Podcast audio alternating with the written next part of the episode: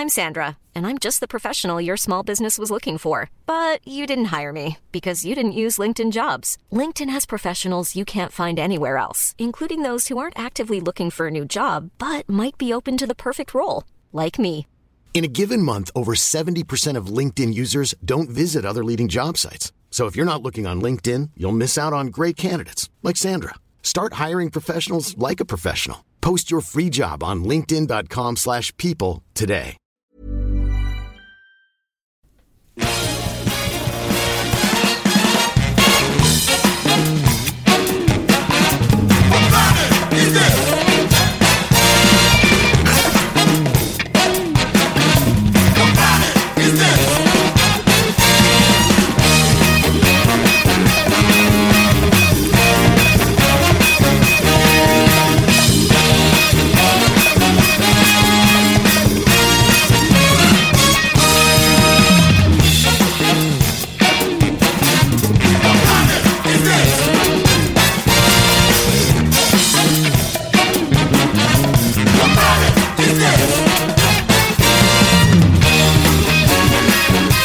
Et bonsoir, c'est Capture Mag le podcast. Le premier numéro, c'est ce soir et euh, c'est Mister D qui vous reçoit dans le studio B, entouré et bien entouré, très bien entouré par euh, par plein de monde, par plein de journalistes formidables euh, du site capturemag.com, c'est ça les amis? Point net.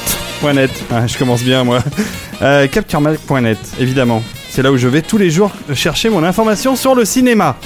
À ma droite, euh, je vais présenter les gens qui sont autour de cette table. Il y a Julien Dupuis. Bonsoir Julien. Bonsoir, monsieur D. Oui, merci. Euh, juste à côté de lui, il y a monsieur Arnaud Bordas. Bonsoir, Mister D. Merci Arnaud, bonsoir. En face, il y a Stéphane Moïsakis. Bonsoir. Et euh, à côté de moi, euh, à ma gauche, il y a Rafik Djoumi. Salut David. Bonsoir Rafik. Et puis nous avons un invité, Euh, enfin vous avez un invité parce que moi je suis là pour, euh, pour euh, faire la présentation de ce podcast. Je ne dirai rien d'autre que euh, je ferai juste la présentation. Je ne donnerai pas mon avis, je parlerai pas cinéma, c'est promis. Tu feras des blagues. Je ferai des blagues, Ah. voilà, c'est ça.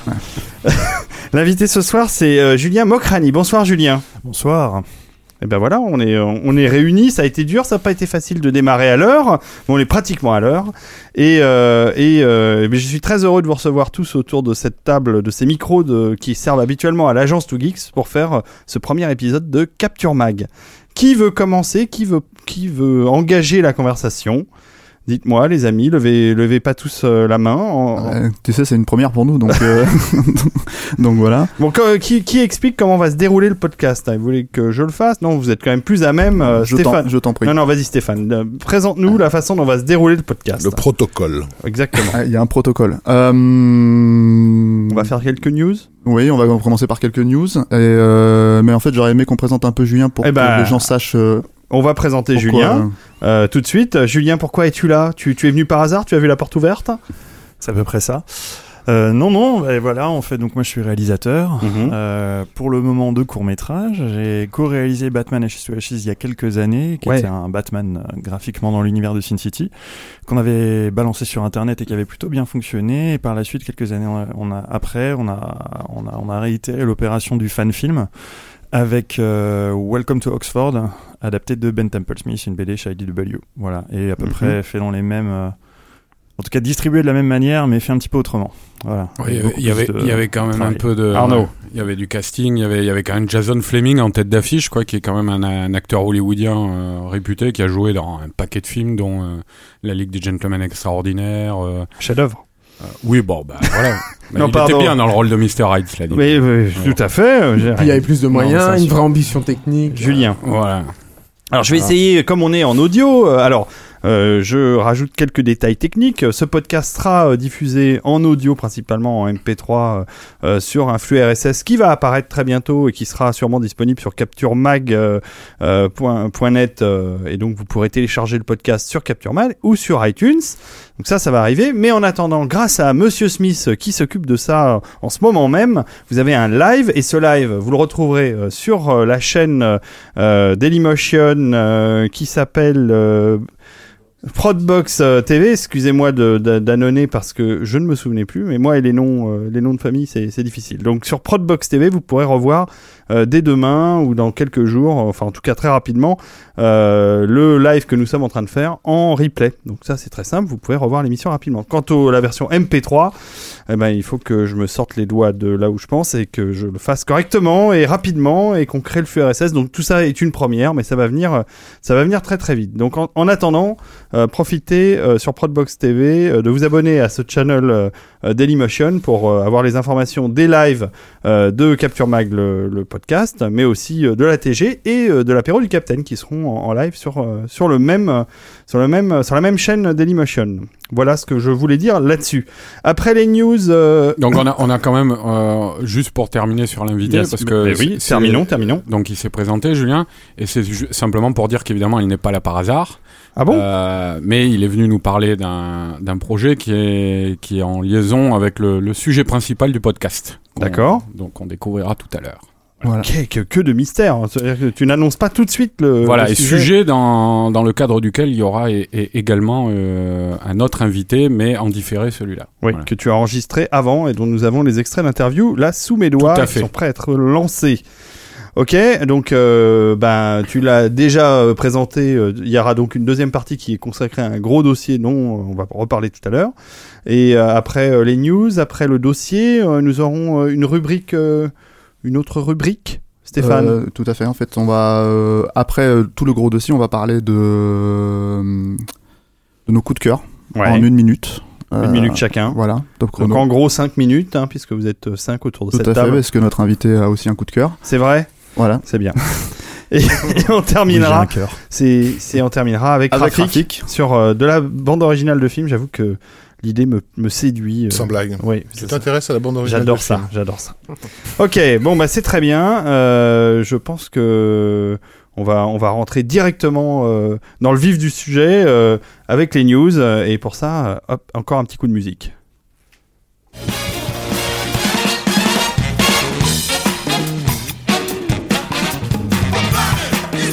Va falloir que je mette des vrais jingles. c'est un peu tôt. Qui commence les news Très bien, Yoko Kano. C'est moi qui commence. Yoko Kano, j'adore. Euh, et on va commencer avec. euh, C'est Julien, donc, qui Voilà, moi, Julien. Euh, Julien Dupuis. Julien Dupuis, Pas puisque Julien nous avons voilà. deux, deux Julien autour de la table C'est une soir. voix euh, moins langoureuse, c'est moins, c'est moins avenant quand même. Bon, je vais faire ce que je peux. Ouais, mais physiquement, tu compenses. Ouais, voilà, exactement. Euh, Allons-y. Allons-y pour ta news. bref, euh, euh, je vais vous parler, je vais essayer de vous, vous parler rapidement en fait d'une petite projection à laquelle on assistait avec Arnaud euh, mardi dernier euh, à Warner dans le dans les dans la salle de Warner qui euh, dans sa grande mensuétude nous a euh, présenté euh, un quart d'heure de montage de deux films euh, plus ou moins attendus, enfin un en tout cas qui était très attendu. Je pense que la plupart des gens qui s'étaient déplacés dans la salle étaient venus pour ce film-là, et c'est le Godzilla de Gareth Edwards qui sort le 14 mai, voilà, Ah. qui est donc un Le truc qui utilise la musique de 2001 pour faire sa bande annonce. voilà exactement. Ok. Euh, alors T'as- imité Godzilla là. C'est pas Oui, je fais bien le Godzilla. C'est pas vraiment un reboot, c'est plus une adaptation euh, américaine, de, une nouvelle adaptation américaine de, de, de- du personnage de la Toho, de Inosha Honda, et euh, c'est aussi une façon de relancer le Kaujega, qui est un genre un peu mort, hein, puisqu'il n'y a Le pas eu de- Ah, qu'est-ce que film- ça le euh, film de, de monstres géants euh, Ah, japonais. En chinois, c'est. Voilà. Et euh, qui est un genre un peu mort, c'est-à-dire qu'il y a, il y a, je crois que le dernier vrai Kaujega a maintenant 7 ans, 7-8 Ouais. ans. C'était un Gamera qui était très bien d'ailleurs, hein, qui était une tentative de reboot de Gamera un peu plus jeune, mais qui n'a pas connu de suite Il malheureusement. y a eu un film qui était passé sur Arte complètement loufoque avec des, des monstres complètement délirants. Enfin, je retrouve le nom. Un truc japonais, hein, fait au Japon, et avec un personnage qui va dans une centrale puis devient gigantesque. Il y a des monstres vraiment étranges. Euh, Hmm. Bon, évidemment, je vous tease là, mais euh, je retrouverai le nom. Euh, Promis, je le mettrai sur le billet quand on, produit, quand on publiera le podcast. Le, le, ce Godzilla est donc réalisé par. C'est un deuxième film. Gareth Edwards, il avait déjà fait un film qui s'appelait Monster, qui était une toute petite prod. Gareth Edwards, il, a, euh, il fait partie de cette nouvelle génération de cinéastes, un peu comme Julien d'ailleurs, qui, qui arrive et qui. C'était a- pas mal, a- oui, c'était. Moi, je suis pas un gros fan comme c'était honnête. Ce qui était intéressant, c'est que il avait filmé ça. L'autre vraiment- Julien a eu un sourire qui a l'air désapprobateur. Non, si, si, si. non, si, alors si, si tu aimes bien Monsters. Alors, le Oui, plus oui. gros fan du film, c'est Stéphane, je crois. Stéphane, Oui, tu, oui, tu aimes non, beaucoup je- Monsters Je l'ai déjà oublié. Non, euh, ce qui était quand même intéressant, c'est que le, le, le, le savoir-faire en matière de, de, technologie numérique était parfaitement intégré à, à la conception du film. C'était un film qui avait été tourné dans des conditions très amateurs et il avait rajouté la, de la production value uniquement avec les effets spéciaux visuels Mhm. et de façon en plus euh, souvent assez intelligente. C'est-à-dire que c'était pas forcément des plans dans ta face, mais le mec intégrait un, par exemple un tank euh, au fond d'une ruelle euh, à Mexico. Euh, non, je crois pas que ça se passait à Mexico, mais ça, ça se passait au Mexique en tout cas, Dans un pays du tiers-monde, dans une petite ville de Voilà. Mexique, voilà. Et euh, avec des gens voilà. pauvres. euh, le truc de, de, de Godzilla, c'est que c'est compliqué. Déjà, c'est compliqué d'adapter ce personnage. Bah, c'est ridicule à la base, même, Godzilla. Dans, enfin, ça, dans le souvenir Atten- attention, Ne dis pas attention. attention. Non, mais moi, responsabilité de tes actes. Julien, C'est pas du tout ridicule, non. Un- Non mais si on voit les vieux films et tout, ils ont un cachet rigolo, mais c'est Ça dépend. Le Pas, premier. pas le premier. Hein. Alors et justement, c'est ça qui est intéressant en fait, c'est Ah. que Gareth Edwards, il a pas du tout, euh, il est pas du tout dans la lignée euh, des Godzilla plus tardifs. Euh, il est, il revient aux sources, c'est-à-dire que Godzilla, c'est un film d'horreur à la base. Et c'est un. Donc il y a des gens qui vont mourir et beaucoup. Oui, c'est surtout que Godzilla est une vraie menace. C'est un, c'est, c'est un monstre qui fait peur, euh, qui est Et angoissant. puis il y, il y avait au-delà du monstre même, il y avait comme c'était une métaphore de, de, de- du bombardement atomique d'Hi- d'Hiroshima et de Nagasaki. Il Mhm. y a des plans entiers dans le film euh, qui parcourent les, les, les, les lits d'hôpitaux avec des, des, des gens en train de mourir dans des souffrances atroces euh, parce qu'ils ont été brûlés par le souffle de. Godzilla, euh, pas, ou qui sont morts dans des, dans des éboulements, des trucs comme ça. Donc il y a, il y, a, il y a quelque chose de très douloureux et de très violent hein, dans, dans, dans le film original. C'est, ça rigole pas quoi. C'est c'est visible. Il y a une, euh, il y a une, il y a un DVD ou un Blu-ray du, du en, premier en film. France, le film est très mal euh, distribué. Il y a une, il y a une édition euh, tout à fait recommandable euh, en Angleterre et il y en a une encore meilleure, mais qui est zonée malheureusement au Blu-ray euh, chez Criterion. euh, Ah ouais. euh, voilà. Ah bah, nos amis américains de Criterion qui, a- qui ont toujours fait des très belles éditions, quel que soit le support, hein, puisqu'ils ont commencé avec la, le laserdisc, je pense, à l'époque. Mm. Et euh, le, J'en ai encore quelques-uns. les- les- coûté une fortune. Les, les étaient sortis en vidéo chez HK en fait. La collection qui a été montée par Christophe Gans. Fait, Et, et euh, c'est un, c'est ce qui est intéressant en fait dans le film de Gareth Edwards, c'est euh, Arnaud évoquait euh, le, le parallèle entre le premier film euh, de Inoshi Honda et le- la menace atomique. Et euh, Gareth Edwards retrouve ça en fait, c'est-à-dire que il, il- son film est une accumulation de tous les traumas euh, qu'on a pu connaître dernièrement. Et euh, il y, a, il y a des vignettes qui font penser euh, au tremblement de terre de Haïti par exemple, euh, au tsunami euh, qui a eu, en- eu lieu en, en 2004 dans l'océan Indien. Et puis évidemment, euh, ça c'était incontournable à Fukushima, qui est probablement la référence majeure euh, de- traitée dans le film de, de, de, de Gareth Edwards. Tout ça, on pouvait déjà le deviner dans les bandes annonces qui avaient déjà été mises dans sur le net. Et euh, c'est des promesses qui ont l'air d'être tenues. C'est-à-dire que c'est- c'est très fort, euh, très graphique, assez Vous en avez vu radical. com- combien de temps? On a vu à peu près 10 quoi, minutes. 10 minutes, ouais, qui Mm. était remonté. C'était très haché, donc c'était difficile de, voir a- le rythme euh, du film et, euh, et comment il a installé les scènes. Mais il y avait quelque chose quand même qui était très intéressant. Euh, et ça, pour le coup, on l'a pas beaucoup vu pour l'instant dans les bandes annonces. C'est euh, la, charge émotionnelle euh, qu'il arri- qu'il arrive à, induire en fait à l'intérieur de son film et notamment dans les relations entre les personnages. Et alors, sans vouloir trop trop spoiler, il y a tout un un- une relation entre le, le- un des personnages principaux qui est joué par Brian Cranston et un autre personnage euh, Qui est et joué une par petite- Juliette Binoche. qui est joué par Juliette Binoche et une scène qui Juliette euh, Binoche. qu'on a vu très hachée et qui était déjà très très très émouvante Mhm. Euh, très, avec- très, très intense. quoi. Très Euh, intense. Moi, je me suis surpris à, me, à avoir les larmes aux yeux à la fin de la scène, euh, en me disant ça fait juste même pas deux minutes que je suis avec ces personnages. Quoi. Elle, est, elle est assez. euh, c'est c'est d'ailleurs moi des dix minutes la scène que évidemment les scènes de destruction massive qu'on a vues euh, sont, sont superbes, mais euh, déjà on voit pas trop le monstre. Il, il réserve quand même la surprise. Bah, évidemment. On voit des petits bouts, mais moi c'est vrai que qu'en sortant, c'est ça que j'ai retenu vraiment cette scène. Elle était, elle était assez, assez effarante. Quoi. Oui, en plus, il y a une vraie belle idée de, de mise en scène qui est pas révolutionnaire, mais qui fonctionne très très bien. Et, euh, et ça, c'est plutôt rassurant. C'est-à-dire que j'ai l'impression que la dynamique entre les personnages principaux humains euh, euh, va fonctionner, va appuyer tout ça. Euh, Bonne surprise donc. Ouais, euh, excellente. Et puis sur- surtout, ça reste très prometteur. Bon, après, euh, je ne sais pas si le film va être un Ok, chef-d'œuvre. ok. Euh, Il sort quand euh, normalement 14 mai. 14 mai, ah, c'est bientôt, ça arrive vite. Euh, Déjà, si on ressent de l'émotion Rafik. avec Juliette Binoche, effectivement, ça intrigue. C'est ce que Ça je me dire suis dit, les- effets spéciaux sont particulièrement poussés. C'est ce que je me suis dit. Je me suis dit, putain, j'ai pleuré dans une scène avec Juliette Binoche.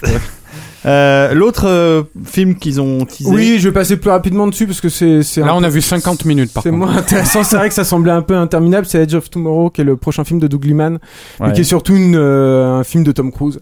Et euh, Ah oui, c'est un truc d'action. Voilà, c'est ça. Alors, Enfin, c'est- on en a vu des, des morceaux. on a vu plusieurs bandes annonces. Ça a l'air, déjà. euh, ça a l'air euh, très confus, euh, avec des histoires temporelles ou des histoires de. de- Alors, de C'est un peu un jour sans fin, non C'est un mélange euh, assez improbable entre Un jour sans fin, euh, Il faut sauver le soldat Ryan et euh, Starship Troopers. D'accord. C'est euh, C'est très improbable en Oui, effet. alors, la, la sauce peut prendre, mais C'est d'un euh, roman japonais à la base. Oui, voilà. Mais c'est- c'est- la sauce peut prendre, mais il faut un bon cuistot, quoi, pour quand on Mm. mélange des, des ingrédients pareils.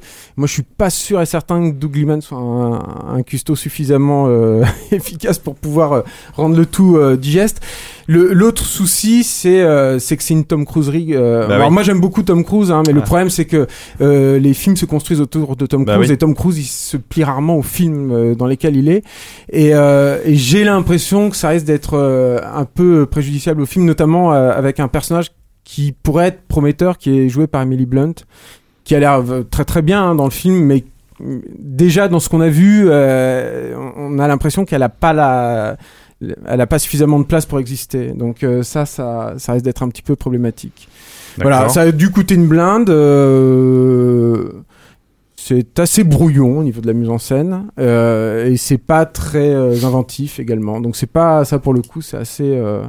je, je reste dubitatif, voilà. Mais ce qu'il faut retenir, c'est Godzilla, hein, vraiment. D'accord. Ok, donc Godzilla, bon, bonne surprise. Le film, le nouveau Tom Cruise de SF, on attend de voir euh, pour être sûr. Ok, ben passons à la news suivante. Qui prend la main?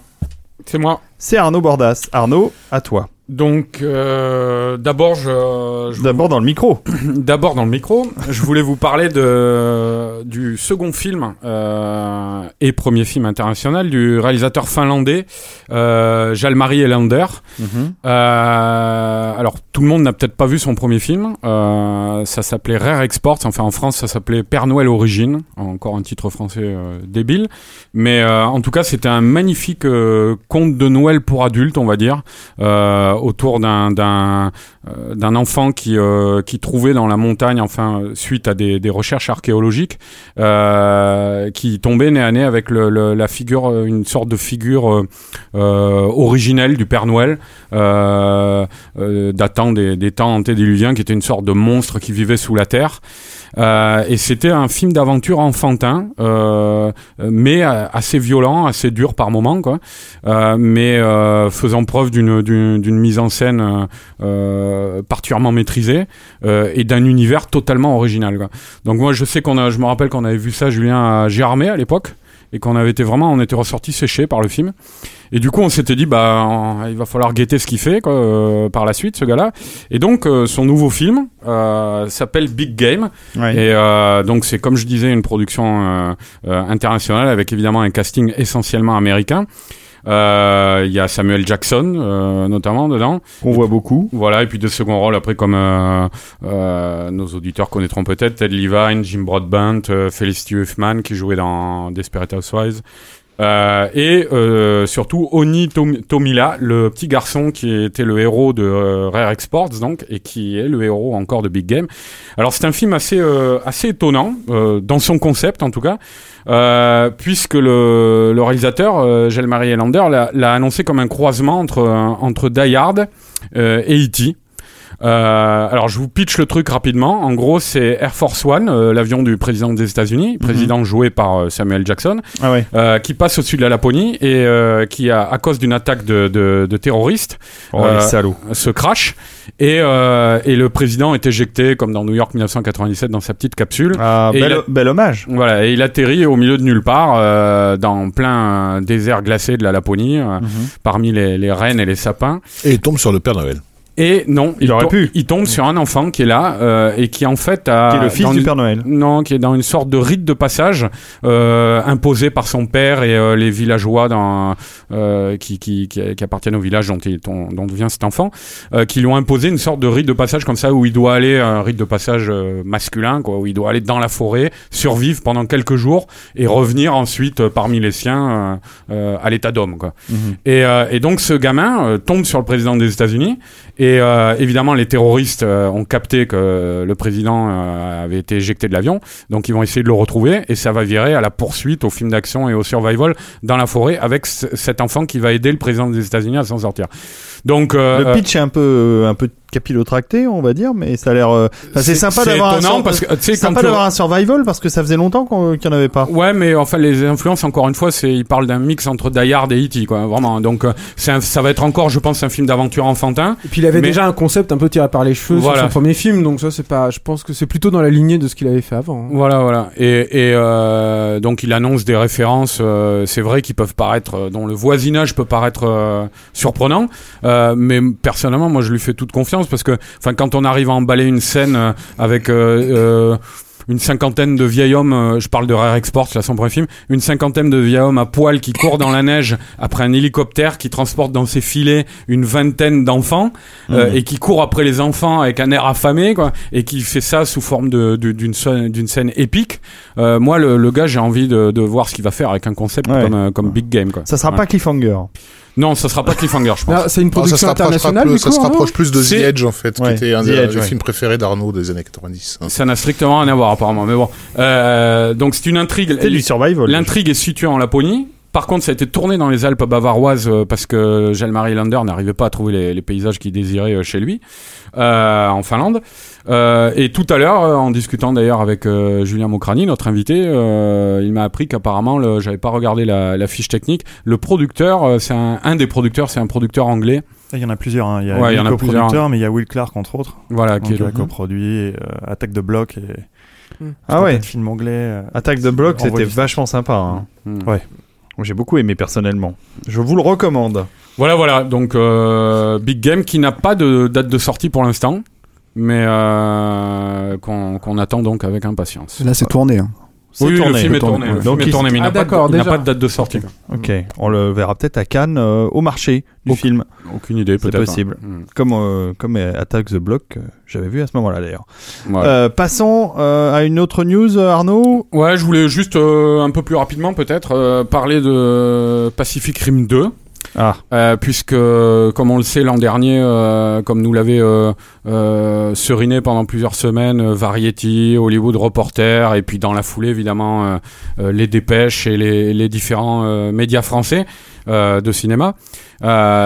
Pacific Rim est- est- était apparemment le, le, le, plus gros beat de toute l'année, était une catastrophe industrielle et tout. Et là, récemment, Thomas Tull, le, PDG bienveillant de Legendary, le studio qui a, qui a produit Pacific Rim avec, avec la Warner, également Et- et Godzilla, Godzilla, ouais. d'ailleurs. hein. Et également le Godzilla dont, dont a parlé Julien juste avant. Euh, donc Thomas Tull a déclaré que le film était finalement une très bonne affaire puisqu'il avait, rappo- il avait rapporté euh, euh, 411 millions de dollars au box-office euh, euh, International. international en salle, euh, qu'il avait été un carton en vidéo. Ouais, c'est souvent le cas de ce genre de film Qu'il d'ailleurs. avait été un carton en vidéo, que les produits dérivés avaient cartonné aussi, et donc ils, bah, euh, Legendary ils sont très contents, ils se sont fait pas mal de blé là-dessus, euh, et, euh, et ils disaient même que les chiffres salles en plus avaient été euh, supérieurs à bien euh, d'autres euh, films issus de franchises, ce qui n'était pas le cas de Pacific Rim, qui était un sujet totalement original, qui ne Ouais. découlait pas d'une franchise, c'est-à-dire pas adapté d'un comic book, d'un livre, d'un pas Transformers d'un jeu vidéo. C'est pas hein. Hasbro. Voilà. Donc il disait notamment que le, le- le film avait plus rapporté qu'à l'époque de leur sortie Fast and Furious, Star Trek, Superman Returns, etc. Et que donc il n'y avait pas de raison de de, de, De lui couper sous- de ne pas faire une suite et que donc il attendait que Guillermo del Toro, le réalisateur, lui propose un bon scénario. Bah oui, parce que c'est la question, c'est est-ce qu'il a envie d'y retourner au charbon euh, de Pacific Rim? Del Toro? Ouais. Ah, totalement. Il a déjà plein d'idées pour la suite. Euh, alors, ceux qui ont vu le film comprendront, mais par exemple, il y aura un Gypsy Danger euh, 2.0, puisque Gypsy Danger, à l'issue du film, il a est terminé dans la dimension euh, parallèle. Euh, Ouais, et T'as spoilé. Tu spoil, Ouais, tu bon, bah, spoil. de toute façon, il spoil tous les films depuis tout à l'heure. Enfin, les gens comprennent rien à ce que tu dis, Gypsy Danger, machin. la fin. euh, Ouais. J'ai spoilé la fin de Rare Export Vous voyez, avec les vieux qui courent. finale, Ah, enfin, non, c'est un plan que j'ai dit. Ouais. Bon, D'accord. Bref, c'est donc. Euh, Qu'est-ce que je Mais Arnaud fait ce qu'il veut. Voilà. Donc, Tout à fait. C'est son podcast. Et puis ceux qui n'ont pas vu Pacific Rim, tant pis pour eux. C'était le plus beau film l'an dernier, voilà. Euh, donc, euh, J'a- J'allais poser la question que pensez-vous autour de cette table de Pacific Rim? A priori, Arnaud Alors- plutôt du bien. On a, on, a, Stéphane? on a un site Ouais. euh, qui s'appelle capturemac.net. On a fait la critique. Non, on adore. C'est, c'est, euh, comment dire. euh, Julien, pareil? Ouais. Parce qu'on aime bien les films en couleur. Voilà, d'accord. Et Il y a des belles couleurs, c'est vrai. Moi, j'ai beaucoup aimé aussi. Mais euh, ok, donc on, on euh, peut bah, peut-être juste rajouter que Del Toro a lancé le, le, le tournage de, de son nouveau film chez Legendary aussi, hein, est cette semaine. Et c'est un film de, de maison hantée, euh, plus pour adultes, plus dans le ton de, de ce qu'il faisait euh, en Espagne jusqu'ici. D'accord. Et, euh, Et il fera pas, euh, pas de Hellboy en vue pour l'instant? Ah, ça c'est. Ouais, ça, ce sera plus tard. hein. Voilà. Mais euh, je voulais juste terminer sur Pacific Rim 2, dire- parce qu'il y, a- il y a quelque chose qui, évidemment, enfin, pour ceux qui ne le savent pas, en tout cas, va les faire fantasmer s'ils ont aimé Pacific Rim. C'est euh, par rapport, alors je ne m'étendrai pas sur la fin de Pacific Rim, mais par rapport à la fin de Pacific Rim, il y aura dans le deuxième un, un, un mix euh, de Jagger euh, et de et de Kaiju. C'est-à-dire une créature qui sera un mix des deux, à moitié euh, organique, à moitié mécanique. Voilà. C'est ça, ça c'est, les idées donc déjà euh, sur lesquelles a déjà planché Del Toro avec son scénariste Travis Bicham. Et, euh, et donc oui, le, le- le script, à mon avis, il y a même une V1 qui est déjà dispo. Quoi. D'accord. Voilà. Bon, bah très bien, formidable. Bah, on attend ça avec impatience. C'est pour, euh, c'est quel horizon Un mix Probablement Jagger, pas. dit, dit, dit Randall Flagg sur le, sur, sur le chat. Très bon. Un Mick Jagger. Euh, à propos, vous avez eu vos places pour Rolling Stone? Non, c'est trop tard pour vous? Tant pis. Vous je, n'irez je pas. veux en pas voir les, les- je veux pas voir les yeux en conserve. D'accord. Ouais. Euh, tout le monde ne sera pas d'accord avec cette remarque, Monsieur Bordas. Euh, euh, oui, je- on parlait de, de Pacific Rim euh, et je ne sais plus. Je me suis coupé moi-même, donc je vais passer à la news suivante. Qui prend la main? C'est Stéphane? Alors c'est moi Stéphane. c'est parti, Stéphane, pour la new suivante. Euh, alors moi j'ai sélectionné deux news en fait euh, qui, qui sont tombées cette semaine mais qui me semblent n'ont pas été trop relayées et qui me semblaient intéressantes. Mhm. La première c'est sur M Night Shyamalan qui tourne aussi. Ah, Voilà. Alors euh, encore, malheureusement. alors le justement effectivement ça fait euh, ça fait euh, quelques années en fait qu'on n'a pas vu de bons films en fait de la part de Shyamalan depuis au moins Signe. Et en fait en l'occurrence ce qui est intéressant avec celui-là c'est que ça s'appelle euh, alors c'est un peu secret. On sait juste que ça s'appelle Sundowning que euh, c'est interprété par euh, l'actrice Catherine Anne euh, que à mon avis enfin qui est pas du tout connue en France mais qui est une actrice comique Mhm. qui joue en général chez Adam McKay. C'est tombe bien, je vais pouvoir enchaîner sur la news suivante après. Mais le truc, c'est qu'en fait, ça sera apparemment un thriller, un retour aux sources pour euh, Shyamalan, puisque c'est une histoire euh, d'une mère et de son enfant, en fait, et qui sont apparemment en prise avec, euh, avec euh, des forces maléfiques. Donc, euh, on n'en sait pas beaucoup plus. Euh, c'est un petit budget. Euh, du coup, euh, je sais pas si on peut espérer un retour en forme, mais en tout cas, ça sera une bonne occasion de faire la distinction entre le Shyamalan d'avant et celui d'aujourd'hui et de voir si, sur le même type de sujet, il est capable de, de, de nous étonner encore. Quoi. Il Voilà. a écrit le scénario encore ou- Euh, c'est pas, c'est pas signé, il me semble que oui. ouais. Mm. Mm. Voilà, Il y ça a c'était. une euh, musique de James Newton Howard comme d'habitude. C'est possible. Probablement. Graphique, des tuyaux Des tuyaux sur James Newton Howard euh, Non, sur le film. pas dessus. Sur le film. Ok, et l'autre news que Et l'autre news, ça, bah, Stéphane ça concerne Adam McKay, donc euh, avec laquelle donc Catherine a tourné euh, notamment dans euh, notre un de nos films préférés qui est Step Brothers. Et en fait, Adam McKay va tourner un drame financier. Ah ouais. Euh, voilà. Alors Adam McKay, c'est le réalisateur de Anchorman, Step Brothers, euh, Ricky Bobby, enfin Talladega Nights en VO. Euh, récemment Anchorman 2 qui est toujours pas sorti en France, Very Bad Cops. Very Bad Cops et en fait avait euh, déjà un côté euh, drame financier d'ailleurs, Very Bad Cops. Voilà, hein. le générique final, surtout. Et ce qui est intéressant en fait, c'est que c'est l'adaptation euh, d'un bouquin qui s'appelle The Big Short, qui concerne en fait euh, la bulle spéculative des, du début des années 2000. D'accord. Euh, c'est écrit Sur par le net Sur les, sur les Je- entreprises ouais, du net voilà. Et en fait, le, c'est écrit par euh, euh, Michael Lewis qui avait déjà écrit Moneyball, qui a été Mhm. adapté euh, au cinéma il y a quelques années avec Brad Pitt dans le rôle. Euh, ça s'appelait Le Stratège, je crois en français. Et en fait, c'est pas, ça sera pas du tout une comédie apparemment. Ça sera vraiment un drame financier. Ça sera une première pour euh, pour Adam McKay qui a quand même fait euh, quatre ou cinq comédies auparavant, Mhm. euh, qui est connu pour ça, qui produit que ça. Euh, bon après c'est quand même c'est quand même aussi euh, un réalisateur qui a une une espèce de conscience politique quand même puisque justement dans Very Bad Cops il, euh, il traitait euh, il traitait déjà le sujet de la crise en fait euh, en toile de fond Euh, donc euh, la news me semblait intéressante euh, à relayer Voilà. D'accord. Bah, on attend ça avec intérêt parce que ça va être. alors pas de comédien pour l'instant mais moi j'espère que Will Ferrell va venir jouer un gros con euh. C'est possible. Ouais. mais ouais. Rafik, as-tu de- des news? Oui, des petites news. Bon, euh, Alors, euh, on a un concert du Seigneur des Anneaux qui va avoir lieu euh, du 4 au 6 avril au Palais des Congrès, pardon. Euh, euh, concert sur le du Retour du Roi. Après, Oui. euh, donc, Bah, après le Seigneur des Anneaux, et les deux tours. Exactement. pardon. Alors moi j'ai vu les deux tours, c'est Oui. absolument formidable. Euh, je sais pas s'il reste encore des places. Ah, ça veut dire que tu t'intéresses à la musique de film, Un en fait. hein. un Oui. peu. Et euh, non mais c'est très impressionnant à voir. Je sais pas si, enfin j'imagine que tu vas en parler. Vas-y, je te. Je Oui, te donc laisse. bah, donc, pour situer un petit peu, c'est des ciné-concerts, effectivement, euh, donc où le, le film est diffusé sans sa musique, mais la musique est interprétée euh, par, euh, Par l'orchestre, voilà.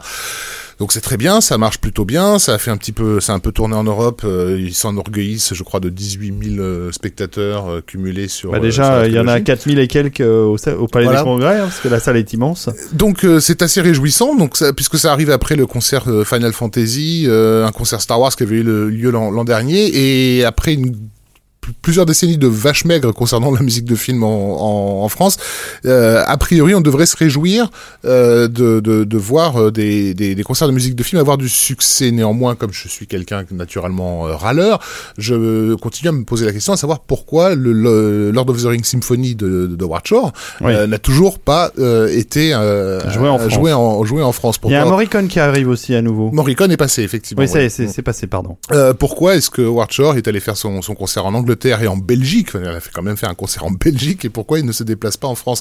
Depuis euh, depuis longtemps, en fait, euh, ces compositeurs euh, se méfient de la France. La France continue à avoir un comment dire une mauvaise réputation Il y a Michael Giacchino qui passe en Suisse d'ailleurs en juin.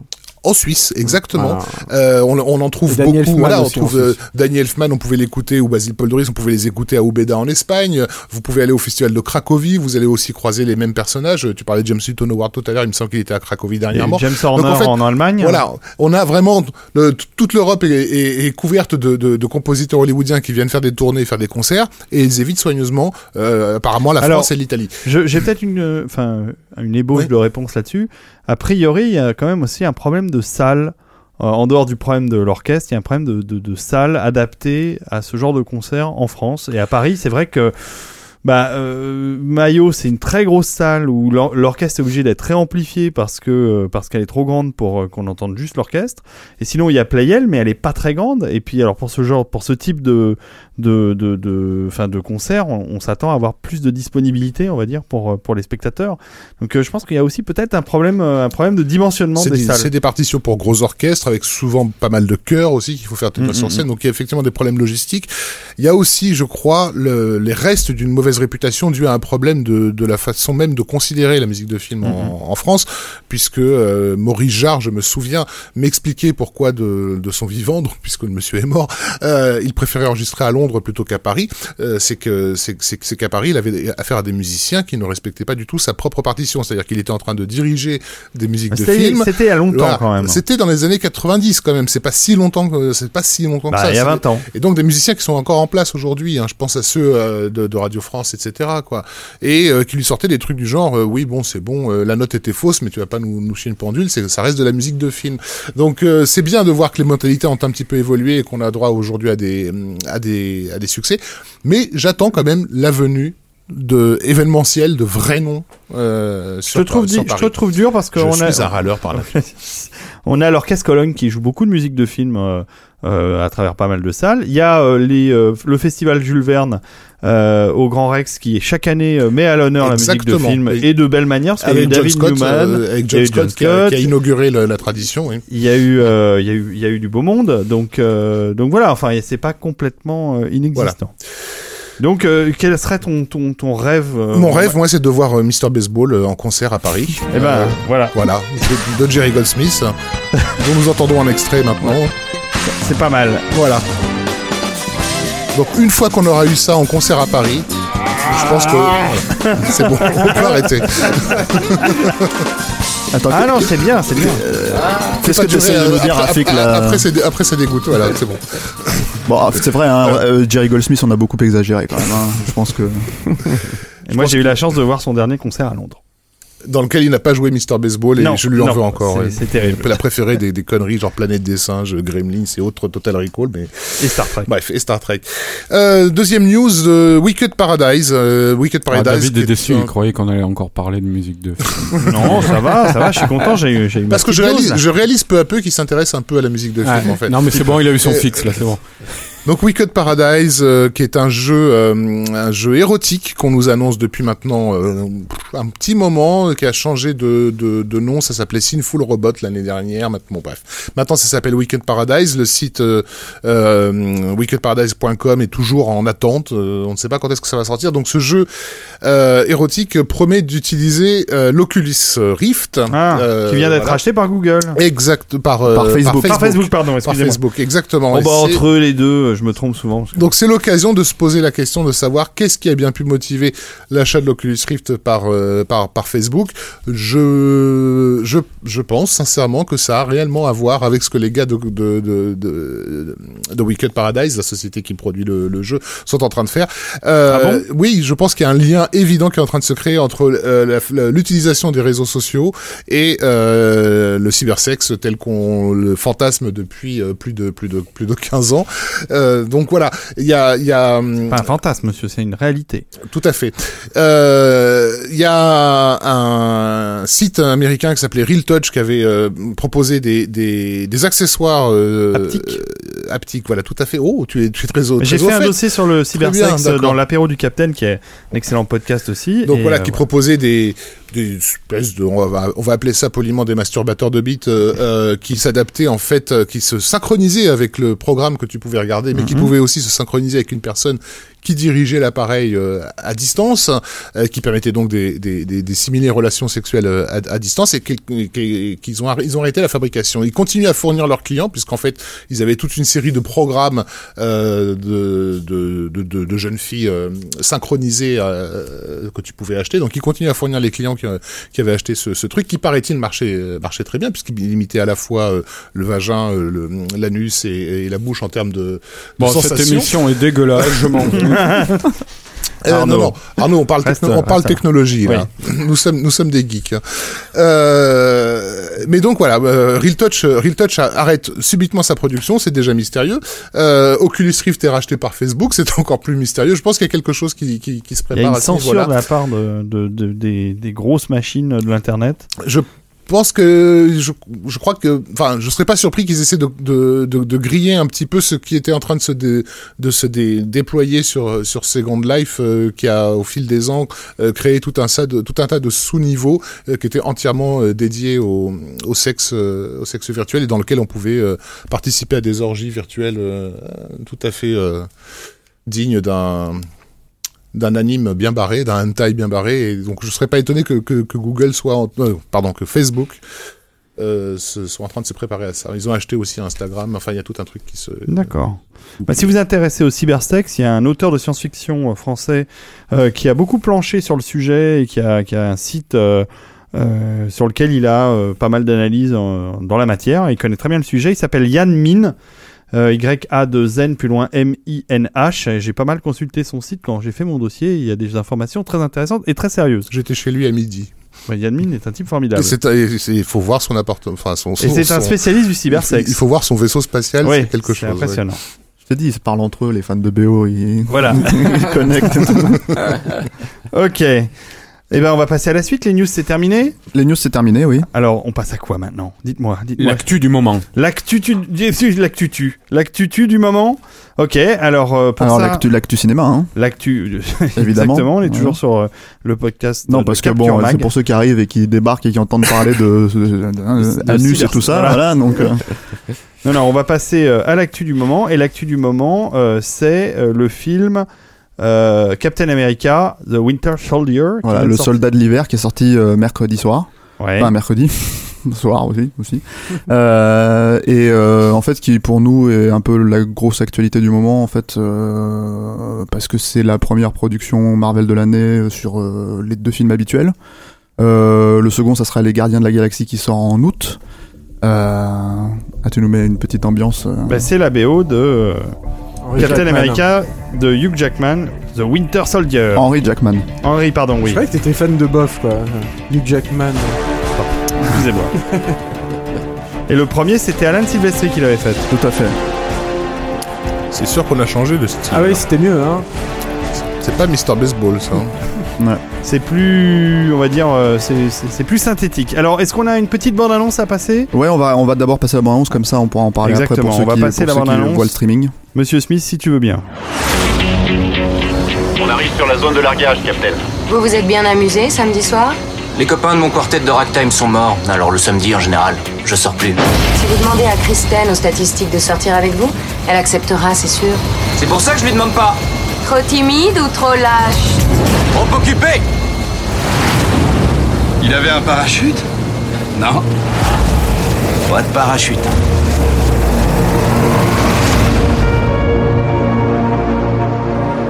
J'ai intégré le Shield pour défendre les populations.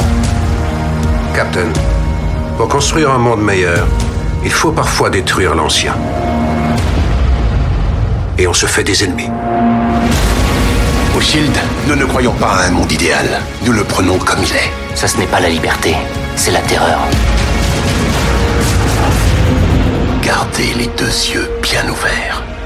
Avant qu'on démarre, quelqu'un veut-il renoncer?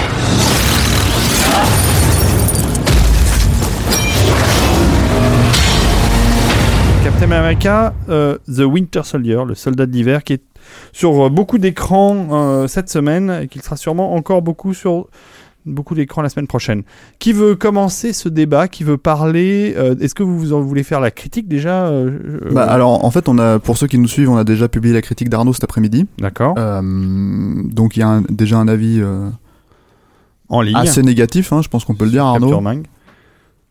Il a été ému par il ne Juliette commentera Binoche, pas. quand ouais, même. il, ne, ouais, il ne commentera pas. Voilà.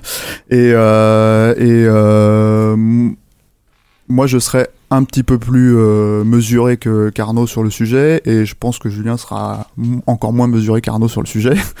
voilà. ce, qui est- ce que je trouve intéressant en fait avec avec c'est sans commune mesure en fait un, à mon sens un meilleur film que euh, le comment dire euh, le précédent Thor par exemple ou euh, ou Avengers pour pour euh, parler de De ce que vous n'aimez pas. De sujets Voilà, qui fâchent. de sujets qui fâchent. Euh, à mon à mon avis, la, qualité de Captain America, qui est donc une suite directe au premier film, Mhm. euh, c'est qu'elle se base euh, sur les qualités du premier film, qui était à mon sens très réussi, qui était le meilleur film de Marvel, ma meilleure production Marvel depuis que Marvel, comment dire, a repris les rênes de ses franchises, c'est-à-dire depuis le premier Iron Man. Euh, donc le, ce qui était ce qui est, ce qui est intéressant là-dedans, c'est que ben en gros tout simplement il ne sabote pas le personnage comme ça peut être le cas chez de, avec Thor, avec euh, Hulk, avec euh, enfin Hulk chez Avengers, avec qu'est-ce qu'ils ont fait d'autre? Je suis en train de Bah, Iron Man, tu. Iron Man par exemple voilà. Et l'impression que ça donne en fait c'est que c'est c'est euh, c'est c'est effectivement dû à la qualité du premier film. Maintenant euh, ça reste euh, à peu près écrit comme euh, comme euh, tous les films Marvel de ces dernières années, c'est-à-dire que c'est assez euh, c'est assez euh, euh, alambiqué pour pas grand-chose et surtout caviardé d'humour euh, intempestif, un peu moins Il y en a euh, un peu moins ouais, que dans les il y en a un peu moins que dans Thor par exemple où euh, Captain America ne prend pas le métro pour aller au combat, mais euh, mais euh, disons que c'est euh, c'est euh, un peu plus solide Je vous mets le score en arrière-plan pendant que vous en parlez. pour me perturber. Ça me paraît, Jackman, donc. bah, ça me paraît euh, adapté à, à, ce que tu, à ce que tu dis. Un, Mm. un- un score assez dramatique. À tous Euh, les points alors, de vue. il y a, il y a, il y a un, un de nos auditeurs qui nous a demandé pas de spoil sur le film, donc euh, on va comment dire. euh, Eh ben, on va s'arrêter Oui, là. hein. c'est normal, hein. Non, mais après, après on, Arnaud. on peut dire aussi qu'il y, a- y une profusion de personnages, comme euh, souvent assez récemment dans les, dans les films Marvel, euh, quitte à ce que tous ces personnages ne soient pas tous forcément utiles. C'est le cas du Faucon, notamment, euh, qui, est- qui, est, qui est là juste pour servir la soupe à Captain America, qui, a- qui- qui n'a aucune scène vraiment euh, euh, essentielle dans la narration. Euh, Est-ce que tu peux nous faire quand même juste, ou toi ou Julien, est-ce que vous pouvez nous faire le, juste le pitch de départ? Parce que moi j'en suis resté euh, à la fin du premier film que j'ai vu, j'ai pas vu euh, encore le deuxième, donc pour les gens qui vont aller le voir, vous pouvez me le pitcher vite fait? Bah, euh, basiquement, enfin, c'est d'ailleurs pour moi le- la seule euh, vraie qualité du film, c'est euh, le, le, la- la- la- le pitch. C'est euh, comment redonner du sens à Captain America aujourd'hui. Et, euh, et, et basiquement, c'est euh, Ouais, parce euh, que c'est un héros qui paraît un peu anachronique. euh. Ouais, et puis surtout, enfin, c'est un héros qui est purement, euh, qui est, qui est l'incarnation d'un idéal en fait. Et euh, en fait, c'est le positionnement de cet idéal dans le monde d'aujourd'hui. Et euh, pour la faire brève, c'est euh, Captain America qui essaye de se positionner par rapport aux différentes forces qui gouvernent le monde aujourd'hui, et en particulier les formes, euh, euh, les, les forces auxquelles il est assujetti, le Shield Ah, euh, et le gouvernement américain. C'est résumé dans une des phrases finales là, de l'abondance qu'on a vue où il dit on ne sait plus où est le bien et où est le mal. Quoi. Voilà. Donc en gros le pitch c'est ça, c'est euh, Captain America qui se retrouve au cœur d'une espèce de complot euh, euh, politique euh, assez foireux euh, au sein du Shield principalement. Mais Euh, la problématique, c'est que c'est pas vraiment traité en fait au final. Dans oui, le- oui, non, mais Ouais. c'est ça. Enfin, le problème, c'est que moi, pour moi, c'est la seule qualité du film, mais après, ça, c'est la théorie. Et dans la pratique, c'est très très mal fait. C'est-à-dire que l'intrigue politique, elle est pas, elle est pas intéressante. Elle est très, elle est complètement vide de sens. Et puis surtout, elle est très mal racontée. C'est à base de, de, de clés USB euh, qui détiennent des secrets et qu'on cache dans un distributeur de bonbons, quoi. Oui. C'est- Je veux dire, c'est Pas de spoil. Pas de spoil, pas de spoil. C'est, pas un spoil, hein. C'est, voilà. juste le début du film. T'as spoilé la clé USB. C'est un, c'est un- non mais c'est vrai que c'est un, gros souci parce que c'est pas ça je je je Ah non, mais c'est ridicule. dans hein. le dans le premier tiers du film c'est euh, l'élément scénaristique primordial du truc c'est c'est c'est c'est euh, la chose qu'il faut récupérer qu'il faut protéger etc et Captain America il trouve rien de mieux que de planquer ça derrière de trois trois trucs de, de chewing gum dans un dans un distributeur de bonbons donc. Déjà J'ai- pas compris, d'ailleurs, quand- quand il tout le film est à l'avenant d'ailleurs J'ai j'ai pas compris quand il retourne et qu'il la retrouve. Genre. Non, moins- il la retrouve pas. C'est euh, C'est elle qui le elle, retrouve, euh, c'est elle qui Ouais, retrouve alors, le truc. là, là, vous, rentrez, pas très Ouais, mais- aimez vous rentrer dans les détails que les gens ne veulent pas forcément Voilà. savoir. non non mais c'est sûr mais euh, voilà ça pour moi c'est le Bah, la problématique Ça, en c'est fait, le gros souci, le, et puis- le fait que ce soit pas traité là-dedans, c'est surtout en fait ils ne font rien, ils font au final rien avec le statut de Captain America. C'est-à-dire que la plupart du temps, quand il est euh, quand il est euh, considéré comme un fugitif, il, il est obligé de se balader en, en costume euh, de civil. Donc déjà, on passe par à peu près 45 minutes ou 50 minutes, voire une heure et demie, enfin une heure 20 dans le film euh, sans, sans le costume de Captain America. Et surtout, il y a aucun moment où, euh, où euh, ce- son statut de fugitif devient public. Il y a aucun moment en fait où, et c'est ça la problématique de, de, de- j'ai l'impression de Marvel de manière générale en fait depuis Avengers, c'est qu'il y a aucun moment où euh, les personnages sont clairement connus en fait des civils et des gens, des gens dans, dans, dans le monde entier en fait. Le, donc le truc avec Captain America, c'est que il est censé, euh, comment dire, euh, euh, représenter l'Amérique. Il était censé représenter l'Amérique à une époque. Aujourd'hui, il revient et on apprend qu'il a des trading cards sur lui, etc., etc., comme on le voit dans Avengers. Quand il croise quelqu'un dans, dans, dans un magasin Apple, justement, avec l'histoire de la clé USB, le mec, le mec le reconnaît pas. Hmm. Euh, Captain America, euh, il y a Mais aucun t'as moment. un gag là-dessus quand même, Steph. Et puis t'as as aussi un gamin qui le reconnaît. Bon, alors vous, vous êtes un Très peu trop dans le spécifique, j'ai l'impression, Ouais. mais, Mais le- Non, ce mais ce qu'on qu'on veut dire par là, c'est qu'en fait, euh, pour rentrer, on, on, on argumente en fait sur le sujet. C'est pour pour pour rentrer dans le plus dans le plus large. En fait, c'est que il y a aucun moment où euh, le ça pourrait être un n'importe quel héros en fait, finalement, qui euh, qui se retrouve dans cette euh, dans cette situation là. Euh, ça pourrait être Nick Fury, ça pourrait être euh, d'autres personnages. En fait, ça serait ça serait euh, la même chose. Par exemple, l'oppor- l'opportunité manquée pour moi là-dedans, c'est de de faire passer Captain America pour un traître à la nation. Hmm. C'est un truc qui aurait pu euh, fonctionner. ça aurait et fait qui une aurait- belle couve de, de comics Marvel d'ailleurs. Mm. mais je crois d'ailleurs que ça avait été traité dans certains, dans certains, euh, dans certains arcs en fait. euh, D'accord. voilà. Et ça, ça aurait été, je pense, intéressant de le traiter pour repositionner la place du personnage en fait dans euh, le contexte actuel en fait. Euh, euh, ça c'est ça c'est manqué. Euh, comme euh, c'était déjà un problème dans le premier Captain America, il manque aussi une vraie grande scène d'action euh, vraiment spectaculaire qui diffère en fait et qui, qui utilise vraiment les capacités du personnage. Il y a euh, des petits trucs sympas au début euh, quand il quand il euh, quand il attaque. Enfin, quand il euh, infiltre un bateau, euh, Ah, voilà. Souvent les scènes d'intro, elles sont, elles sont plutôt bien foutues. Ouais, c'est, c'est après c'est, c'est du c'est du filmage euh, c'est du filmage générique hein, c'est Mm. c'est au kilomètre Ça, c'est un les, euh, problème, voilà ouais. c'est euh, donc Ouais, euh, Non, mais c'est l'idée de le, le voir dans l'action se battre. Par exemple, il y a ce plan où il remonte la, la coursive latérale là, le- le- du bateau et en kickant tous les, euh, les soldats qu'il rencontre sur sa, sur sa route. Et c'est vrai que euh, dans les Marvel, on n'est pas forcément habitué euh, à voir ça. Moi, je sais que j'avais eu ce problème-là sur Iron Man 2, où euh, passer la scène du circuit à Monaco, il fallait attendre la fin du film pour revoir Iron Man en action en train de se Hmm. battre. C'était un vrai problème, quoi. Bah, alors, je, tu résumes euh, le, le sentiment qui est partagé par pas mal de gens sur le chat euh, qui euh, disent que euh, ils aiment plus les films Marvel, euh, soit depuis Avengers, soit depuis Captain America. Enfin, il y a un sentiment un peu, euh, un peu de ras-le-bol sur, le, sur la production Marvel. Et puis, euh, Falcon Movies c'est son pseudo sur le chat, nous dit que Captain America est très tradition dans l'arc Civil War. Tout à fait, Voilà. c'est ça, ouais, Civil War. Mais le, à la, la problématique, en fait, c'est que ce, qui, moi, ce que je trouve euh, assez intéressant en fait, avec euh, ce Captain America, c'est. euh, c'est- pour moi, je le vois comme un espèce d'inverse d'Iron Man 3. C'est-à-dire que euh, je, je trouve qu'Iron Man 3 a certaines qualités, notamment la tentative de vraiment créer un arc avec le personnage, c'est-à-dire euh, euh, de revenir sur le fait que il était euh, avant en fait son accident c'était un- un- une ordure quoi, et en fait essayer de le, faire assumer son statut de héros, ce que les deux premiers films n'ont jamais fait. Et je trouve que le film est partiellement raté, Iron Man 3, je parle d'Iron Man 3, parce que, comment dire, les bases n'étaient pas là en fait, elles étaient trop brinque-ballantes, que comment Robert Downey Jr. était déjà trop habitué depuis trois films à jouer, à, jouer à sa façon, euh, et à faire un peu ce qu'il veut, être le roi, de, le roi du show quoi. Là, en l'occurrence, c'est l'inverse sur Captain America. Ce qui est, ce qui ce qui est, euh, ce que les gens réussissent, en fait, ce que les réalisateurs réussissent, c'est Anthony et Joe Russo, je crois, c'est ça, qui ont réalisé euh, Toi, moi et Dupré. Donc, et Bienvenue à Hollywood Et des épisodes de Community. Et des Ouais. épisodes de Community. Mais Bah, qui c'est- qui sont avec les gunfights en fait. D'accord, c'est donc c'est euh, et euh, et euh, c'est qu'en fait ce qu'ils réussissent avec le personnage de Captain America, c'est-à-dire ne pas le saboter en l'occurrence, ce qui est déjà pas mal en fait dans l'univers de Marvel.